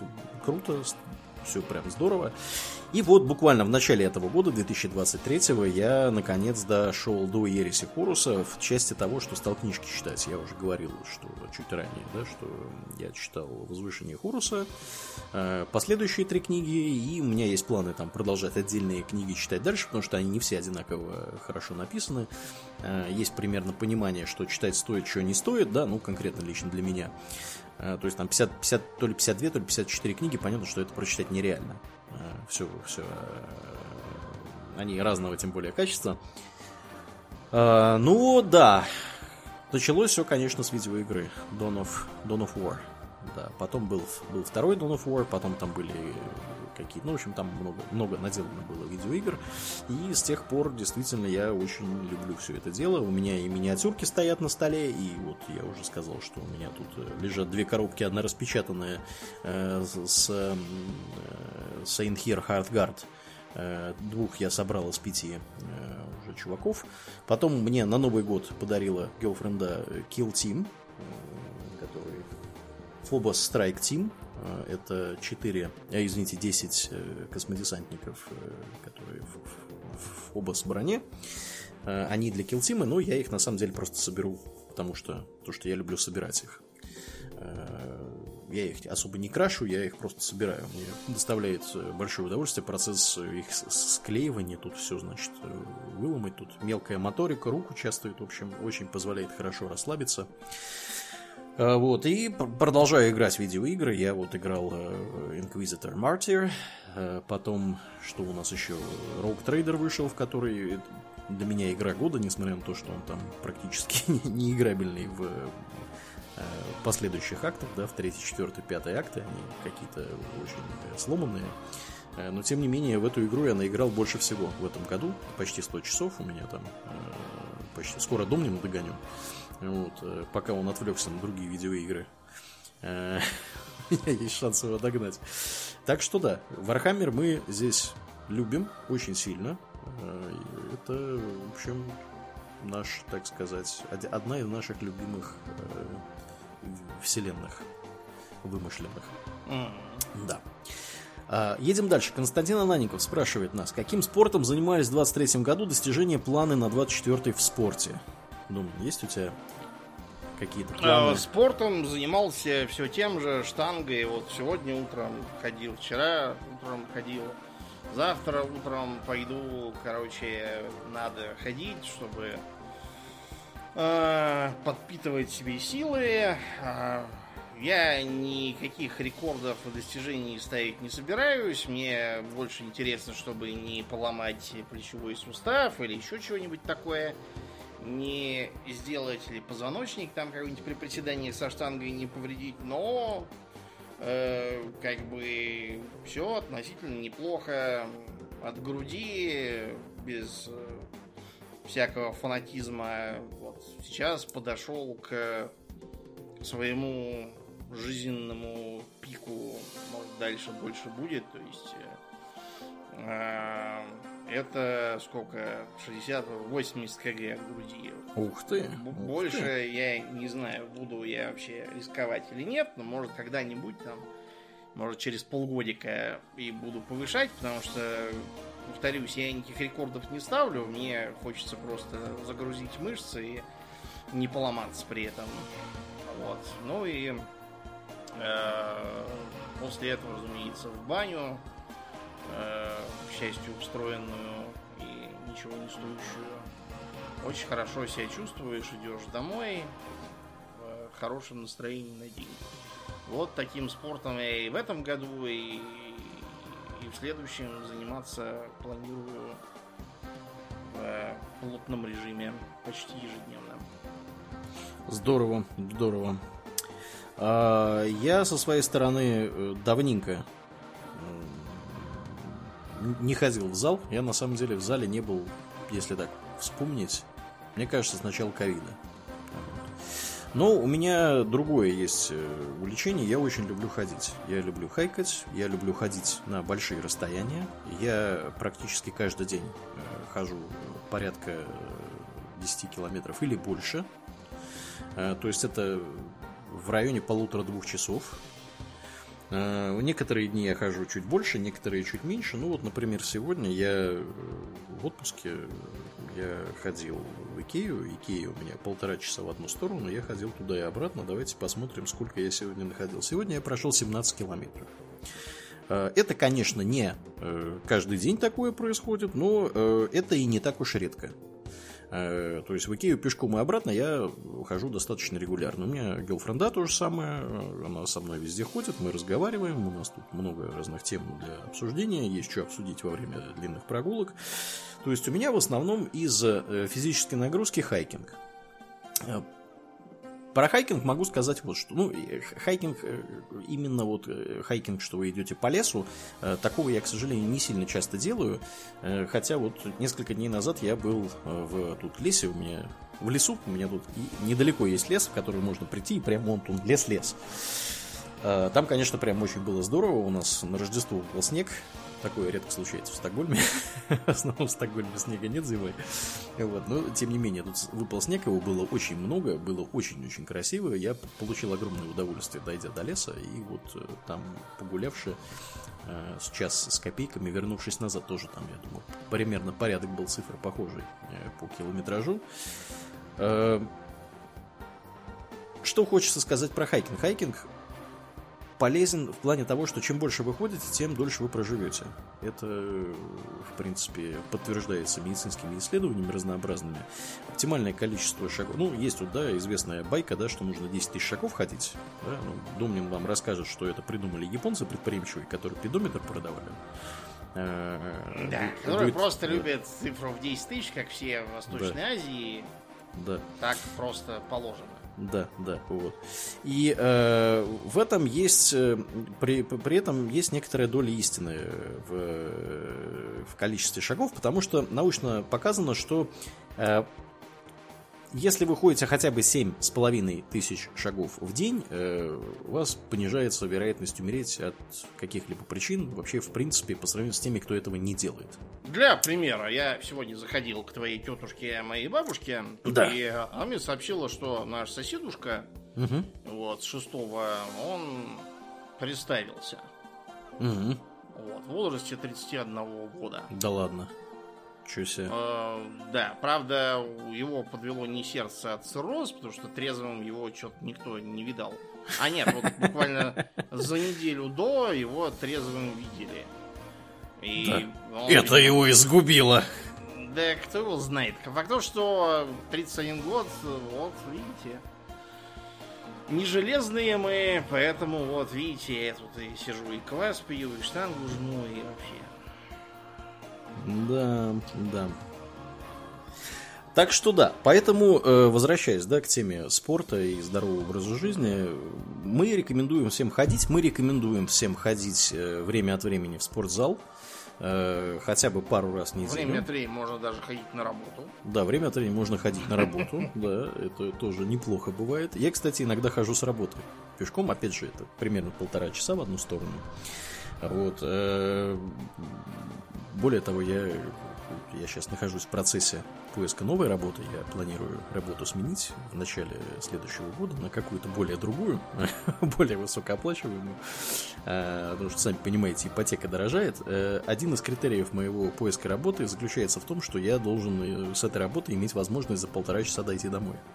Вот, в случае чего. То есть она должна в центре находиться, а не у черта на куличках. В центре Стокгольма имеется в виду. Вот. Э, поэтому да, э, ходите пешком, ходите в э, зал время от времени, то есть умеренные физические нагрузки в зале очень полезны. И, в общем, спортом действительно надо заниматься. Я, кстати говоря, тоже, Домнин, скорее всего, в ближайшее время к тебе присоединюсь по части всяких интересных вещей, которые в зале можно делать, потому что у меня в планах на начало года стоит э, возврат, скажем так, к походам в зал. Ну, посмотрим, что из этого выйдет. Вот. Ковид закончился, можно уже и возвращаться туда. Э, Егор Туликов спрашивает нас, Э, хотелось бы узнать, планируются ли еще выпуски по конкретным книжным сериям или вселенным, как по Ведьмаку, Миру Льдаль Пламени, Льдюне, Лавкрафту и Метру Нику Перуму, Метру с большой буквы, мне нравится. Километр. А, да, километру, да.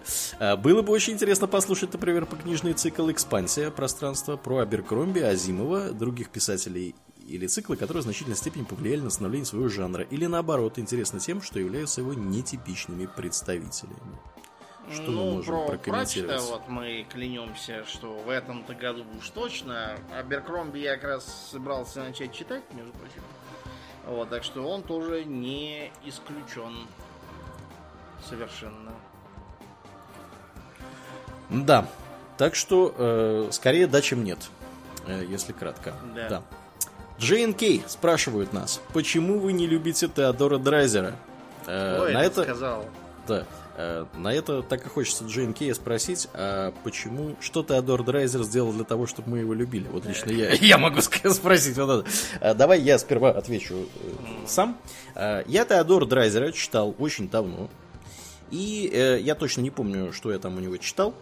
Э, Но мне это показалось настолько унылой чернухой, потому что, ну, Теодор Драйзер э, описывал разного рода события, в том числе вот времен Великой депрессии, когда там люди из, из, из окон выкидывались, да, там э, кончали самоубийством и так далее и тому подобное. А на меня это произвело, я, мне тогда было лет 18 или 19, на меня это произвело неизгладимое впечатление, я Теодора Драйзера после этого читать зарекся. Потому что мне он показался крайне негативным э, писателем. Я как-то вот... Мне хочется в жизни позитива. Мне негати- негатива хватает и вот э, в повседневной реальности. Достаточно открыть сайт новостей. И там такое количество негативной информации, что никакого Теодора Драйзера не надо. Вот. То есть у меня вот ответ вот такой. А ты, Домнин, ты как относишься к Драйзеру? Ну, так, я помню, что эту американскую трагедию жевал ну, в университете еще. Ребят, у меня многие произведения такого типа вызывают постоянный фейспалм. На мой взгляд, там про каких-то идиотов. э, Вот. э, Это особенности просто у меня восприятия. Я даже в детском саду вот, себя чувствовал периодически в окружении идиотов. С этим ничего нельзя сделать. Э, Я из-за этого, например, люблю Харуки Мураками, потому что его персонажи могут быть странными, но их, в общем, ход мыслей у меня не вызывает фейспалма. Я могу понять, почему они так мыслят. Э, У Драйзера вот это вот бесконечное болтаются там все туда-сюда, хотят жить богато, вот, не могут жить богато, бухают, кого-то там машины избивают, э, э, ко- кого-то там э, ухлестывают за той, за этой. Э, Вот. э, Кто-то залетел. э, В общем, нужно, нужно обязательно э, обязательно убить э, ту, которая залетела, чтобы жениться на той, которая не залетела. Вот. И, короче, в общем, не знаю, у меня это производит впечатление примерно как от, например, чтения того же Фиджеральда про Великого Гэтсби. Это какие-то люди, которые совершают какие-то бессмысленные, с моей точки зрения, действия, которые, понятно, обусловлены э, тогдашними условиями, там, их э, образом жизни, тогдашними представлениями о прекрасном, но э, глубокого смысла я за этим не наблюдаю. Э, сами мне симпатии не вызывают, а книги обычно читаю либо потому, что там про что-то интересное рассказывают, рассказы про то, кто там кого сбил пьяной машиной, вот, меня не интересуют, это по, в детстве по НТВ постоянно это передавали, мне это быстро надоело. Если там ничего прям ультра интересного не происходит, но мне там симпатичные герои или там хотя бы описание мест там и условий там каких-нибудь э, интересных исторических там. Я тоже могу читать у Драйзера, я этого ничего не наблюдаю, мне вот эти вот э, э унылые межвременье в Интербеллум всегда оказалось интересным только в очень таких э, э, нишевых сферах, там про бандитов, э, сухой закон там или про нуар, там только такое, чтобы детективная история, а не просто, что все бухие, э, все кого-то сбили по пьяни, кого-то э, хотят убить, чтобы алиментов не платить, вот это вот, чтобы там была какая-то интрига хоть. Поэтому с Драйзером у нас не сложилось. Дело не то, что мы там не любим. Мы не любим а полярного, например. Полярный, полярный это, на мой взгляд, очень неэтичный человек, э, пропагандирует суициды, э, печатает какую-то муть без конца и начала с буквами размером, как для э, первоклассников, которых читать учат чтобы раздуть объемы еще и на толстенной бумаге. Обещал написать книгу, собирал донаты, ничего не написал, бабки прикарманил. Короче, вот его мы не любим. Драйзера мы просто не понимаем и не интересуемся. Вот. Да, как-то так. Надеюсь, э, ответили про Драйзера. Эм, и переходим к следующему вопросу. Константин Ананенков опять спрашивает нас, какие бытовые моменты в жизни раздражают и как с ними боретесь? Шумные соседи, неадекватные коллеги, странные люди в общественном транспорте и другое. Думаю. Как ты борешься с неадекватными коллегами? У меня нет неадекватных коллег, вот. У меня теперь уже есть только, видимо, подчиненные, которыми надо бороться путем увольнения, если что.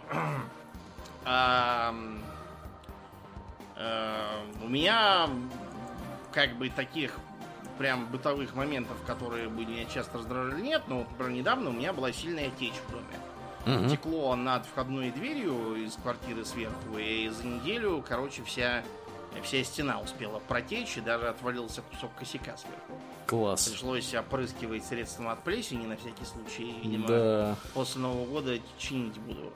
Э, никак не могли выявить, что именно течет, потому что здесь отопление через пол идет, и пришлось долбить пол, и там сверлили целый день сверху. Это сверху, да? Да, из управляющей mm-hmm. компании, да, приходили и, наконец, сумели путем э, сверления до чего-то досверлиться и починить.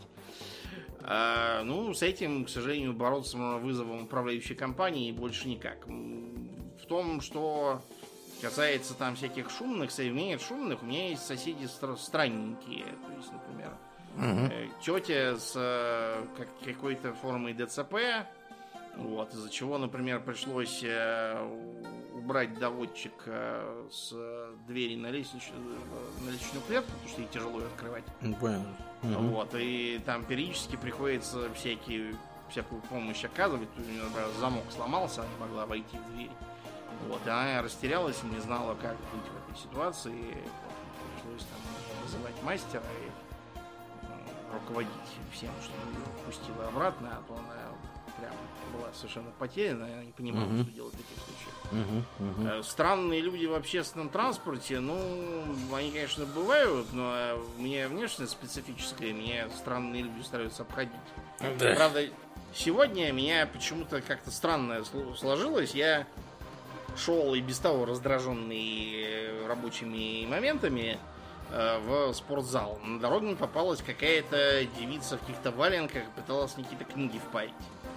А, стоило мне от него вернуться и перейти через дорогу к спортзалу, как там какой-то ал- алкаш мной заинтересовался и что-то от меня хотел на похмел там или еще что-то. Почему-то именно сегодня я вдруг всех стал привлекать, обычно меня все избегают на улице и не стремятся ничего от меня требовать.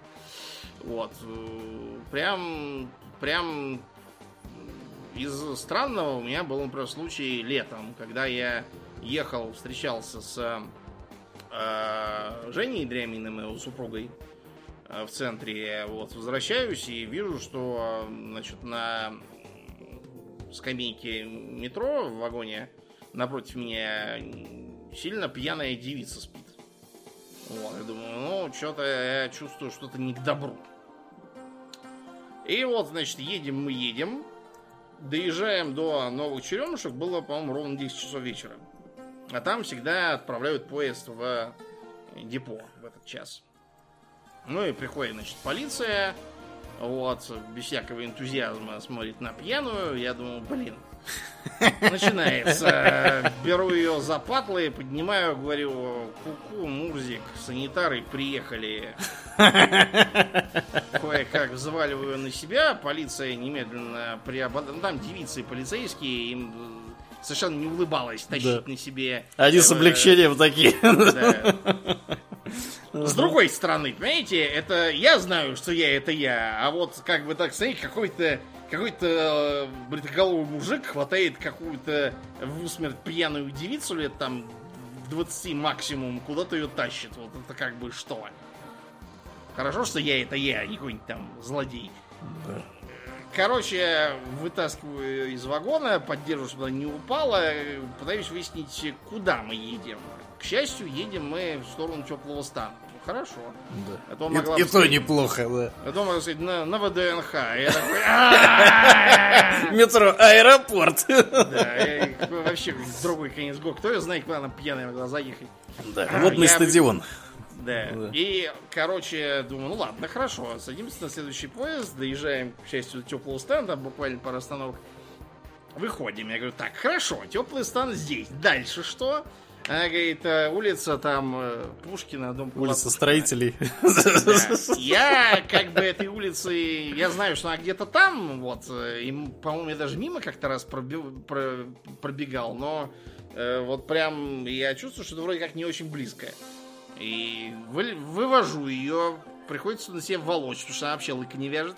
Ага. Э, значит, отошел подальше от людей, чтобы она случайно там никого не заболевала и т.д. и т.п. Лишь у нас полиция не загребла. Мгм. Потом будут доказывать, что я-то трезвый и, и вообще, куда вы тащите гражданку? Да. Кто их знает. Короче, вызвал такси, думаю, вот сейчас она еще в такси все испоганит, буду я виноват. Нет, к счастью, доехали, значит, до, до какого-то адреса вылезаем. Я говорю, хорошо, дальше что? Значит, она как-то довела меня до подъезда, набрала что-то на домофоне, вызвала лифт, я ее в лифт поставил, э, пос- убедился, что она кнопку нажала и поехала, вот, и быстрее оттуда пошел. Потому что э, никакого желания вместе с ней подниматься к ее семейству у меня не было. Э, Вместо того, чтобы дать мне 500 опыта и 10 золотых за успешное завершение квеста, там бы тут же сказали, ты по что, Ирод, нашу кровиночку напоил? Вот мы тебя, ну их нахер. Я от всяких облагодетельственных стараюсь немедленно линять подальше, потому что, как мы знаем из художественных произведений про Ведьмака, там дальше обычно ничего хорошего не будет. Вот, и поэтому сделал доброе дело и немедленно убегай оттуда, пока что-нибудь не то не началось. Вот со мной, главным образом, такие ситуации случаются. Я из них выхожу, как видите, при применении личных воззрений. Вот, и пока хорошо себя чувствую. Да. Да. Что сказать, вот эта история. А, Да, я со своей стороны проблему шумных соседей решаю тем, что живу в доме, где соседи у меня по минимуму. Если бы я мог жить... Соседи глухонемые. Глухонемые, да, капитаны дальнего плавания. А если бы я мог жить, э, себе позволить жить в доме, наверное, я бы жил в доме, чтобы вообще с соседями не иметь никаких дел. Но, на мое счастье, я живу на последнем этаже. А, поэтому никто у меня сверху не заливает. Если я кого-то буду заливать, это уже проблема тех, кого, кого я буду заливать. Ну, тут есть страховки, тут все покрывается из страховок, так что никаких проблем. А, неадекватных коллег в Швеции надо очень сильно поискать.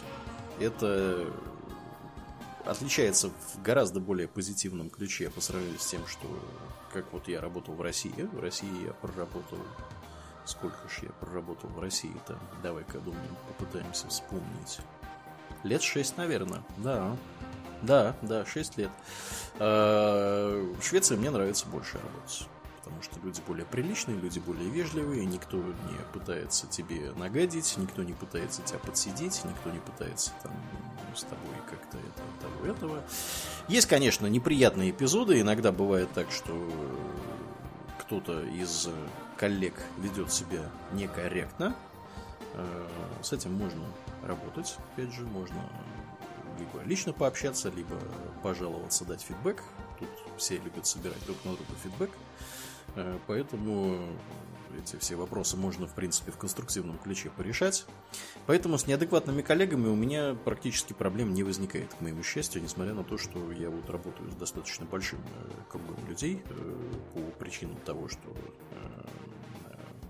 так все устроено вот в текущей компании, да. Странные люди в общественном транспорте тоже меня не сильно напрягают. Я не часто пользуюсь общественным транспортом. Я люблю ходить. Э, много куда я могу дойти пешком. Если я куда-то не могу дойти пешком, я, конечно, поеду в метро или на автобусе, или на поезде.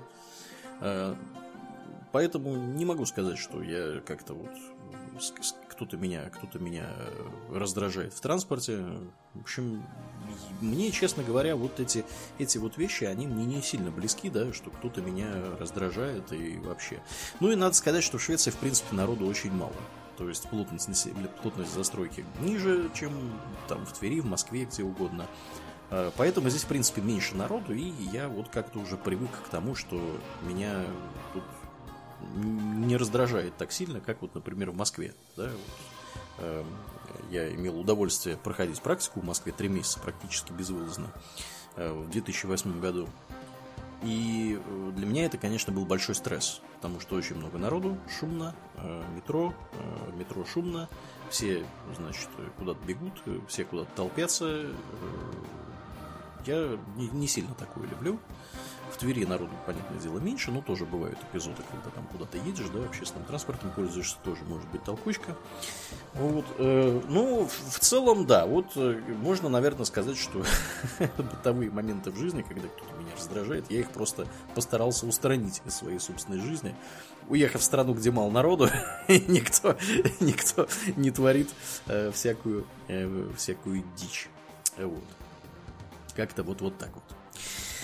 А, это был последний вопрос. Мы с Домнин с тобой пафосно превозмогли. Почти по три угу. часа мы с тобой разговаривали. Ну, я надеюсь, что не сильно Ну, это обычное для вопросной серии время. Да, да, да, да. Ну, не стали мы, конечно, тут разбивать на, на части. Мы тут как-то делали такое. Но, тем не менее, э, на все вопросы, которые мы успели собрать, мы ответили. Э, на этом мы будем на сегодня закругляться, но перед тем, как мы закруглимся, мы хотим, как и обычно, э, особо отметить э, наших дорогих слушателей, которые с нами остаются уже длительное время, которые на нас подписаны на спонсоре, на Патреоне. Мы особенно благодарны Аделю Сачкову, Алексу Лепкало, Льву Дмитриеву, Кирилл, э, извините, Никите Еремееву, э, Дмитрию Котловскому, Виткус и, конечно же, Нову. Огромное спасибо вам, ребята, за то, что вы нас поддерживаете, продолжаете нас поддерживать. Э, тем, кто на нас не подписан на разного рода э, места, где на нас можно подписаться, внимание, спойлеры, это не Boosty. На Boosty э, мы просто застолбили место. Там подкастов нет. Не подписывайтесь на нас на Boosty. Э, мы есть на спонсоре, мы есть на Патреоне. Вот там, пожалуйста, милости просим. Все, кто еще не подписан, мы приглашаем подписаться, потому что там просто больше подкастов. Там каждый каждый есть выпуск подкаста, начиная там с определенного момента времени, да, то есть на спонсоре уже почти два года, там с бэклогом мы добавляем ретроспективные выпуски. Э, на Патреоне э, несколько лет уже там мы находимся, я даже не помню сколько, 6 или 7, э, очень долго. Так что подписывайтесь, друзья, там не, не два из трех выпусков, а каждый, там есть после шоу, после шоу тоже разные интересные темы обсуждаются, там есть выпуски экстра, и очень все там замечательно хорошо. Э, те, кто на Патреоне, мы пускаем э, в Дискорд автоматически. Те, кто на спонсоре, мы, к сожалению, Дискорд не пускаем, потому что это невозможно автоматизировать хорошим способом. Задавали вопрос спонсору, пока таких планов у них нет. Вот. Так что, пожалуйста, если вам нравится то, что мы делаем, приходите, подписывайтесь. Мы будем крайне благодарны. Там Нам... будет еще больше того, что мы делаем. Да, да, да, да. Именно так. Э, что касается планов на будущий год, э, мы продолжим делать то, что мы делали. Мы будем пытаться делать несколько больше экстра, хотя экстра мы, в принципе, идем в хорошем темпе. У Домнина планируется выступление. Э, мы следите уже, за анонсами. Да, следите за анонсами. Домнин уже говорил, что и в Питере будет выступление, и в Москве будет выступление. Так что выступления будут.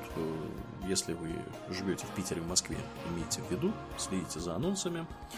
Э, не стали мы ничего менять в этом году, как и в прошлом. Э, да, счастью. В этом году так слишком много поменялось. Да, да, да, да. Вот, поэтому у нас никаких изменений не происходит э, по части уровней поддержки, по части периодичности выходов, по части того, что доступно бесплатно и по части того, что доступно за деньги. Все старые правила игры, которые есть, они сохраняются в следующем году. Мы не думаем, что мы в течение следующего года что-то будем менять. Э, пока нас все устраивает, как показала практика, э, курс перевода долларов в рубли, который у нас э, соответствует спонсор и Patreon, да, оказался, оказался близким к реальности. Вот, поэтому как бы никаких изменений, удорожания подкаста не планируется. Эм, мы считаем, что и так, в общем-то, все мы живем в трудных условиях, как Думнин совершенно справедливо заметил, нет никаких причин еще дополнительные сложности создавать э, вам, дорогие слушатели. Вот. А, так что все, все остается неизменным. Мы продолжаем наше вещание. И, в общем, наверное, на этом у нас по части планов э, все. Пока ни, никаких анонсов мы не можем сделать э, по поводу спецсерии. Будет, не будет, не знаем. Э, ничего не можем сказать. Опять же, следите за анонсами ближе к концу года. Посмотрим, как, как все это будет развиваться, как будут развиваться события. Вот. Ну и по-прежнему, да, мы всех будем очень рады видеть, если вы подпишетесь на спонсоре на Патреоне. Я не могу преувеличить важность э, этих подписок, потому что во многом это помогает нам э, двигаться дальше. Вот. Тем более, что э, как бы, времена непростые, и ваша поддержка для нас очень много значит. Как-то так. Давай, думаем, посмотрим, что тут у нас еще. Ну и, в общем, да, на этом у нас, в общем-то, все. Мы всех э, поздравляем с наступающими праздниками. Э, оставайтесь э, свежими, бодрыми э, в новом году. Не депрессуйте, не э, поддавайтесь панике, не делайте опрометчивых шагов, не ходите, пожалуйста, к тарологам, рунологам, э, прочим астрологам, инфо-цыганам в поисках того, как решать э, те или иные проблемы. Э, это все не работает. Э, пожалуйста, сохраняйте бдительность, сохраняйте э, здравый смысл. Ну, а мы со своей стороны будем стараться сделать э, 2024 год максимально э, приятным и интересным, и местами даже, может быть, веселым. Э, по мере наших собственных э, скромных возможностей. Так что как-то вот, вот так, дорогие друзья. Всех с наступающим. Ну, а мы на сегодня будем закругляться. Мне остается лишь напомнить, что это был специальный выпуск подкаста Хобби Токс, предновогодний.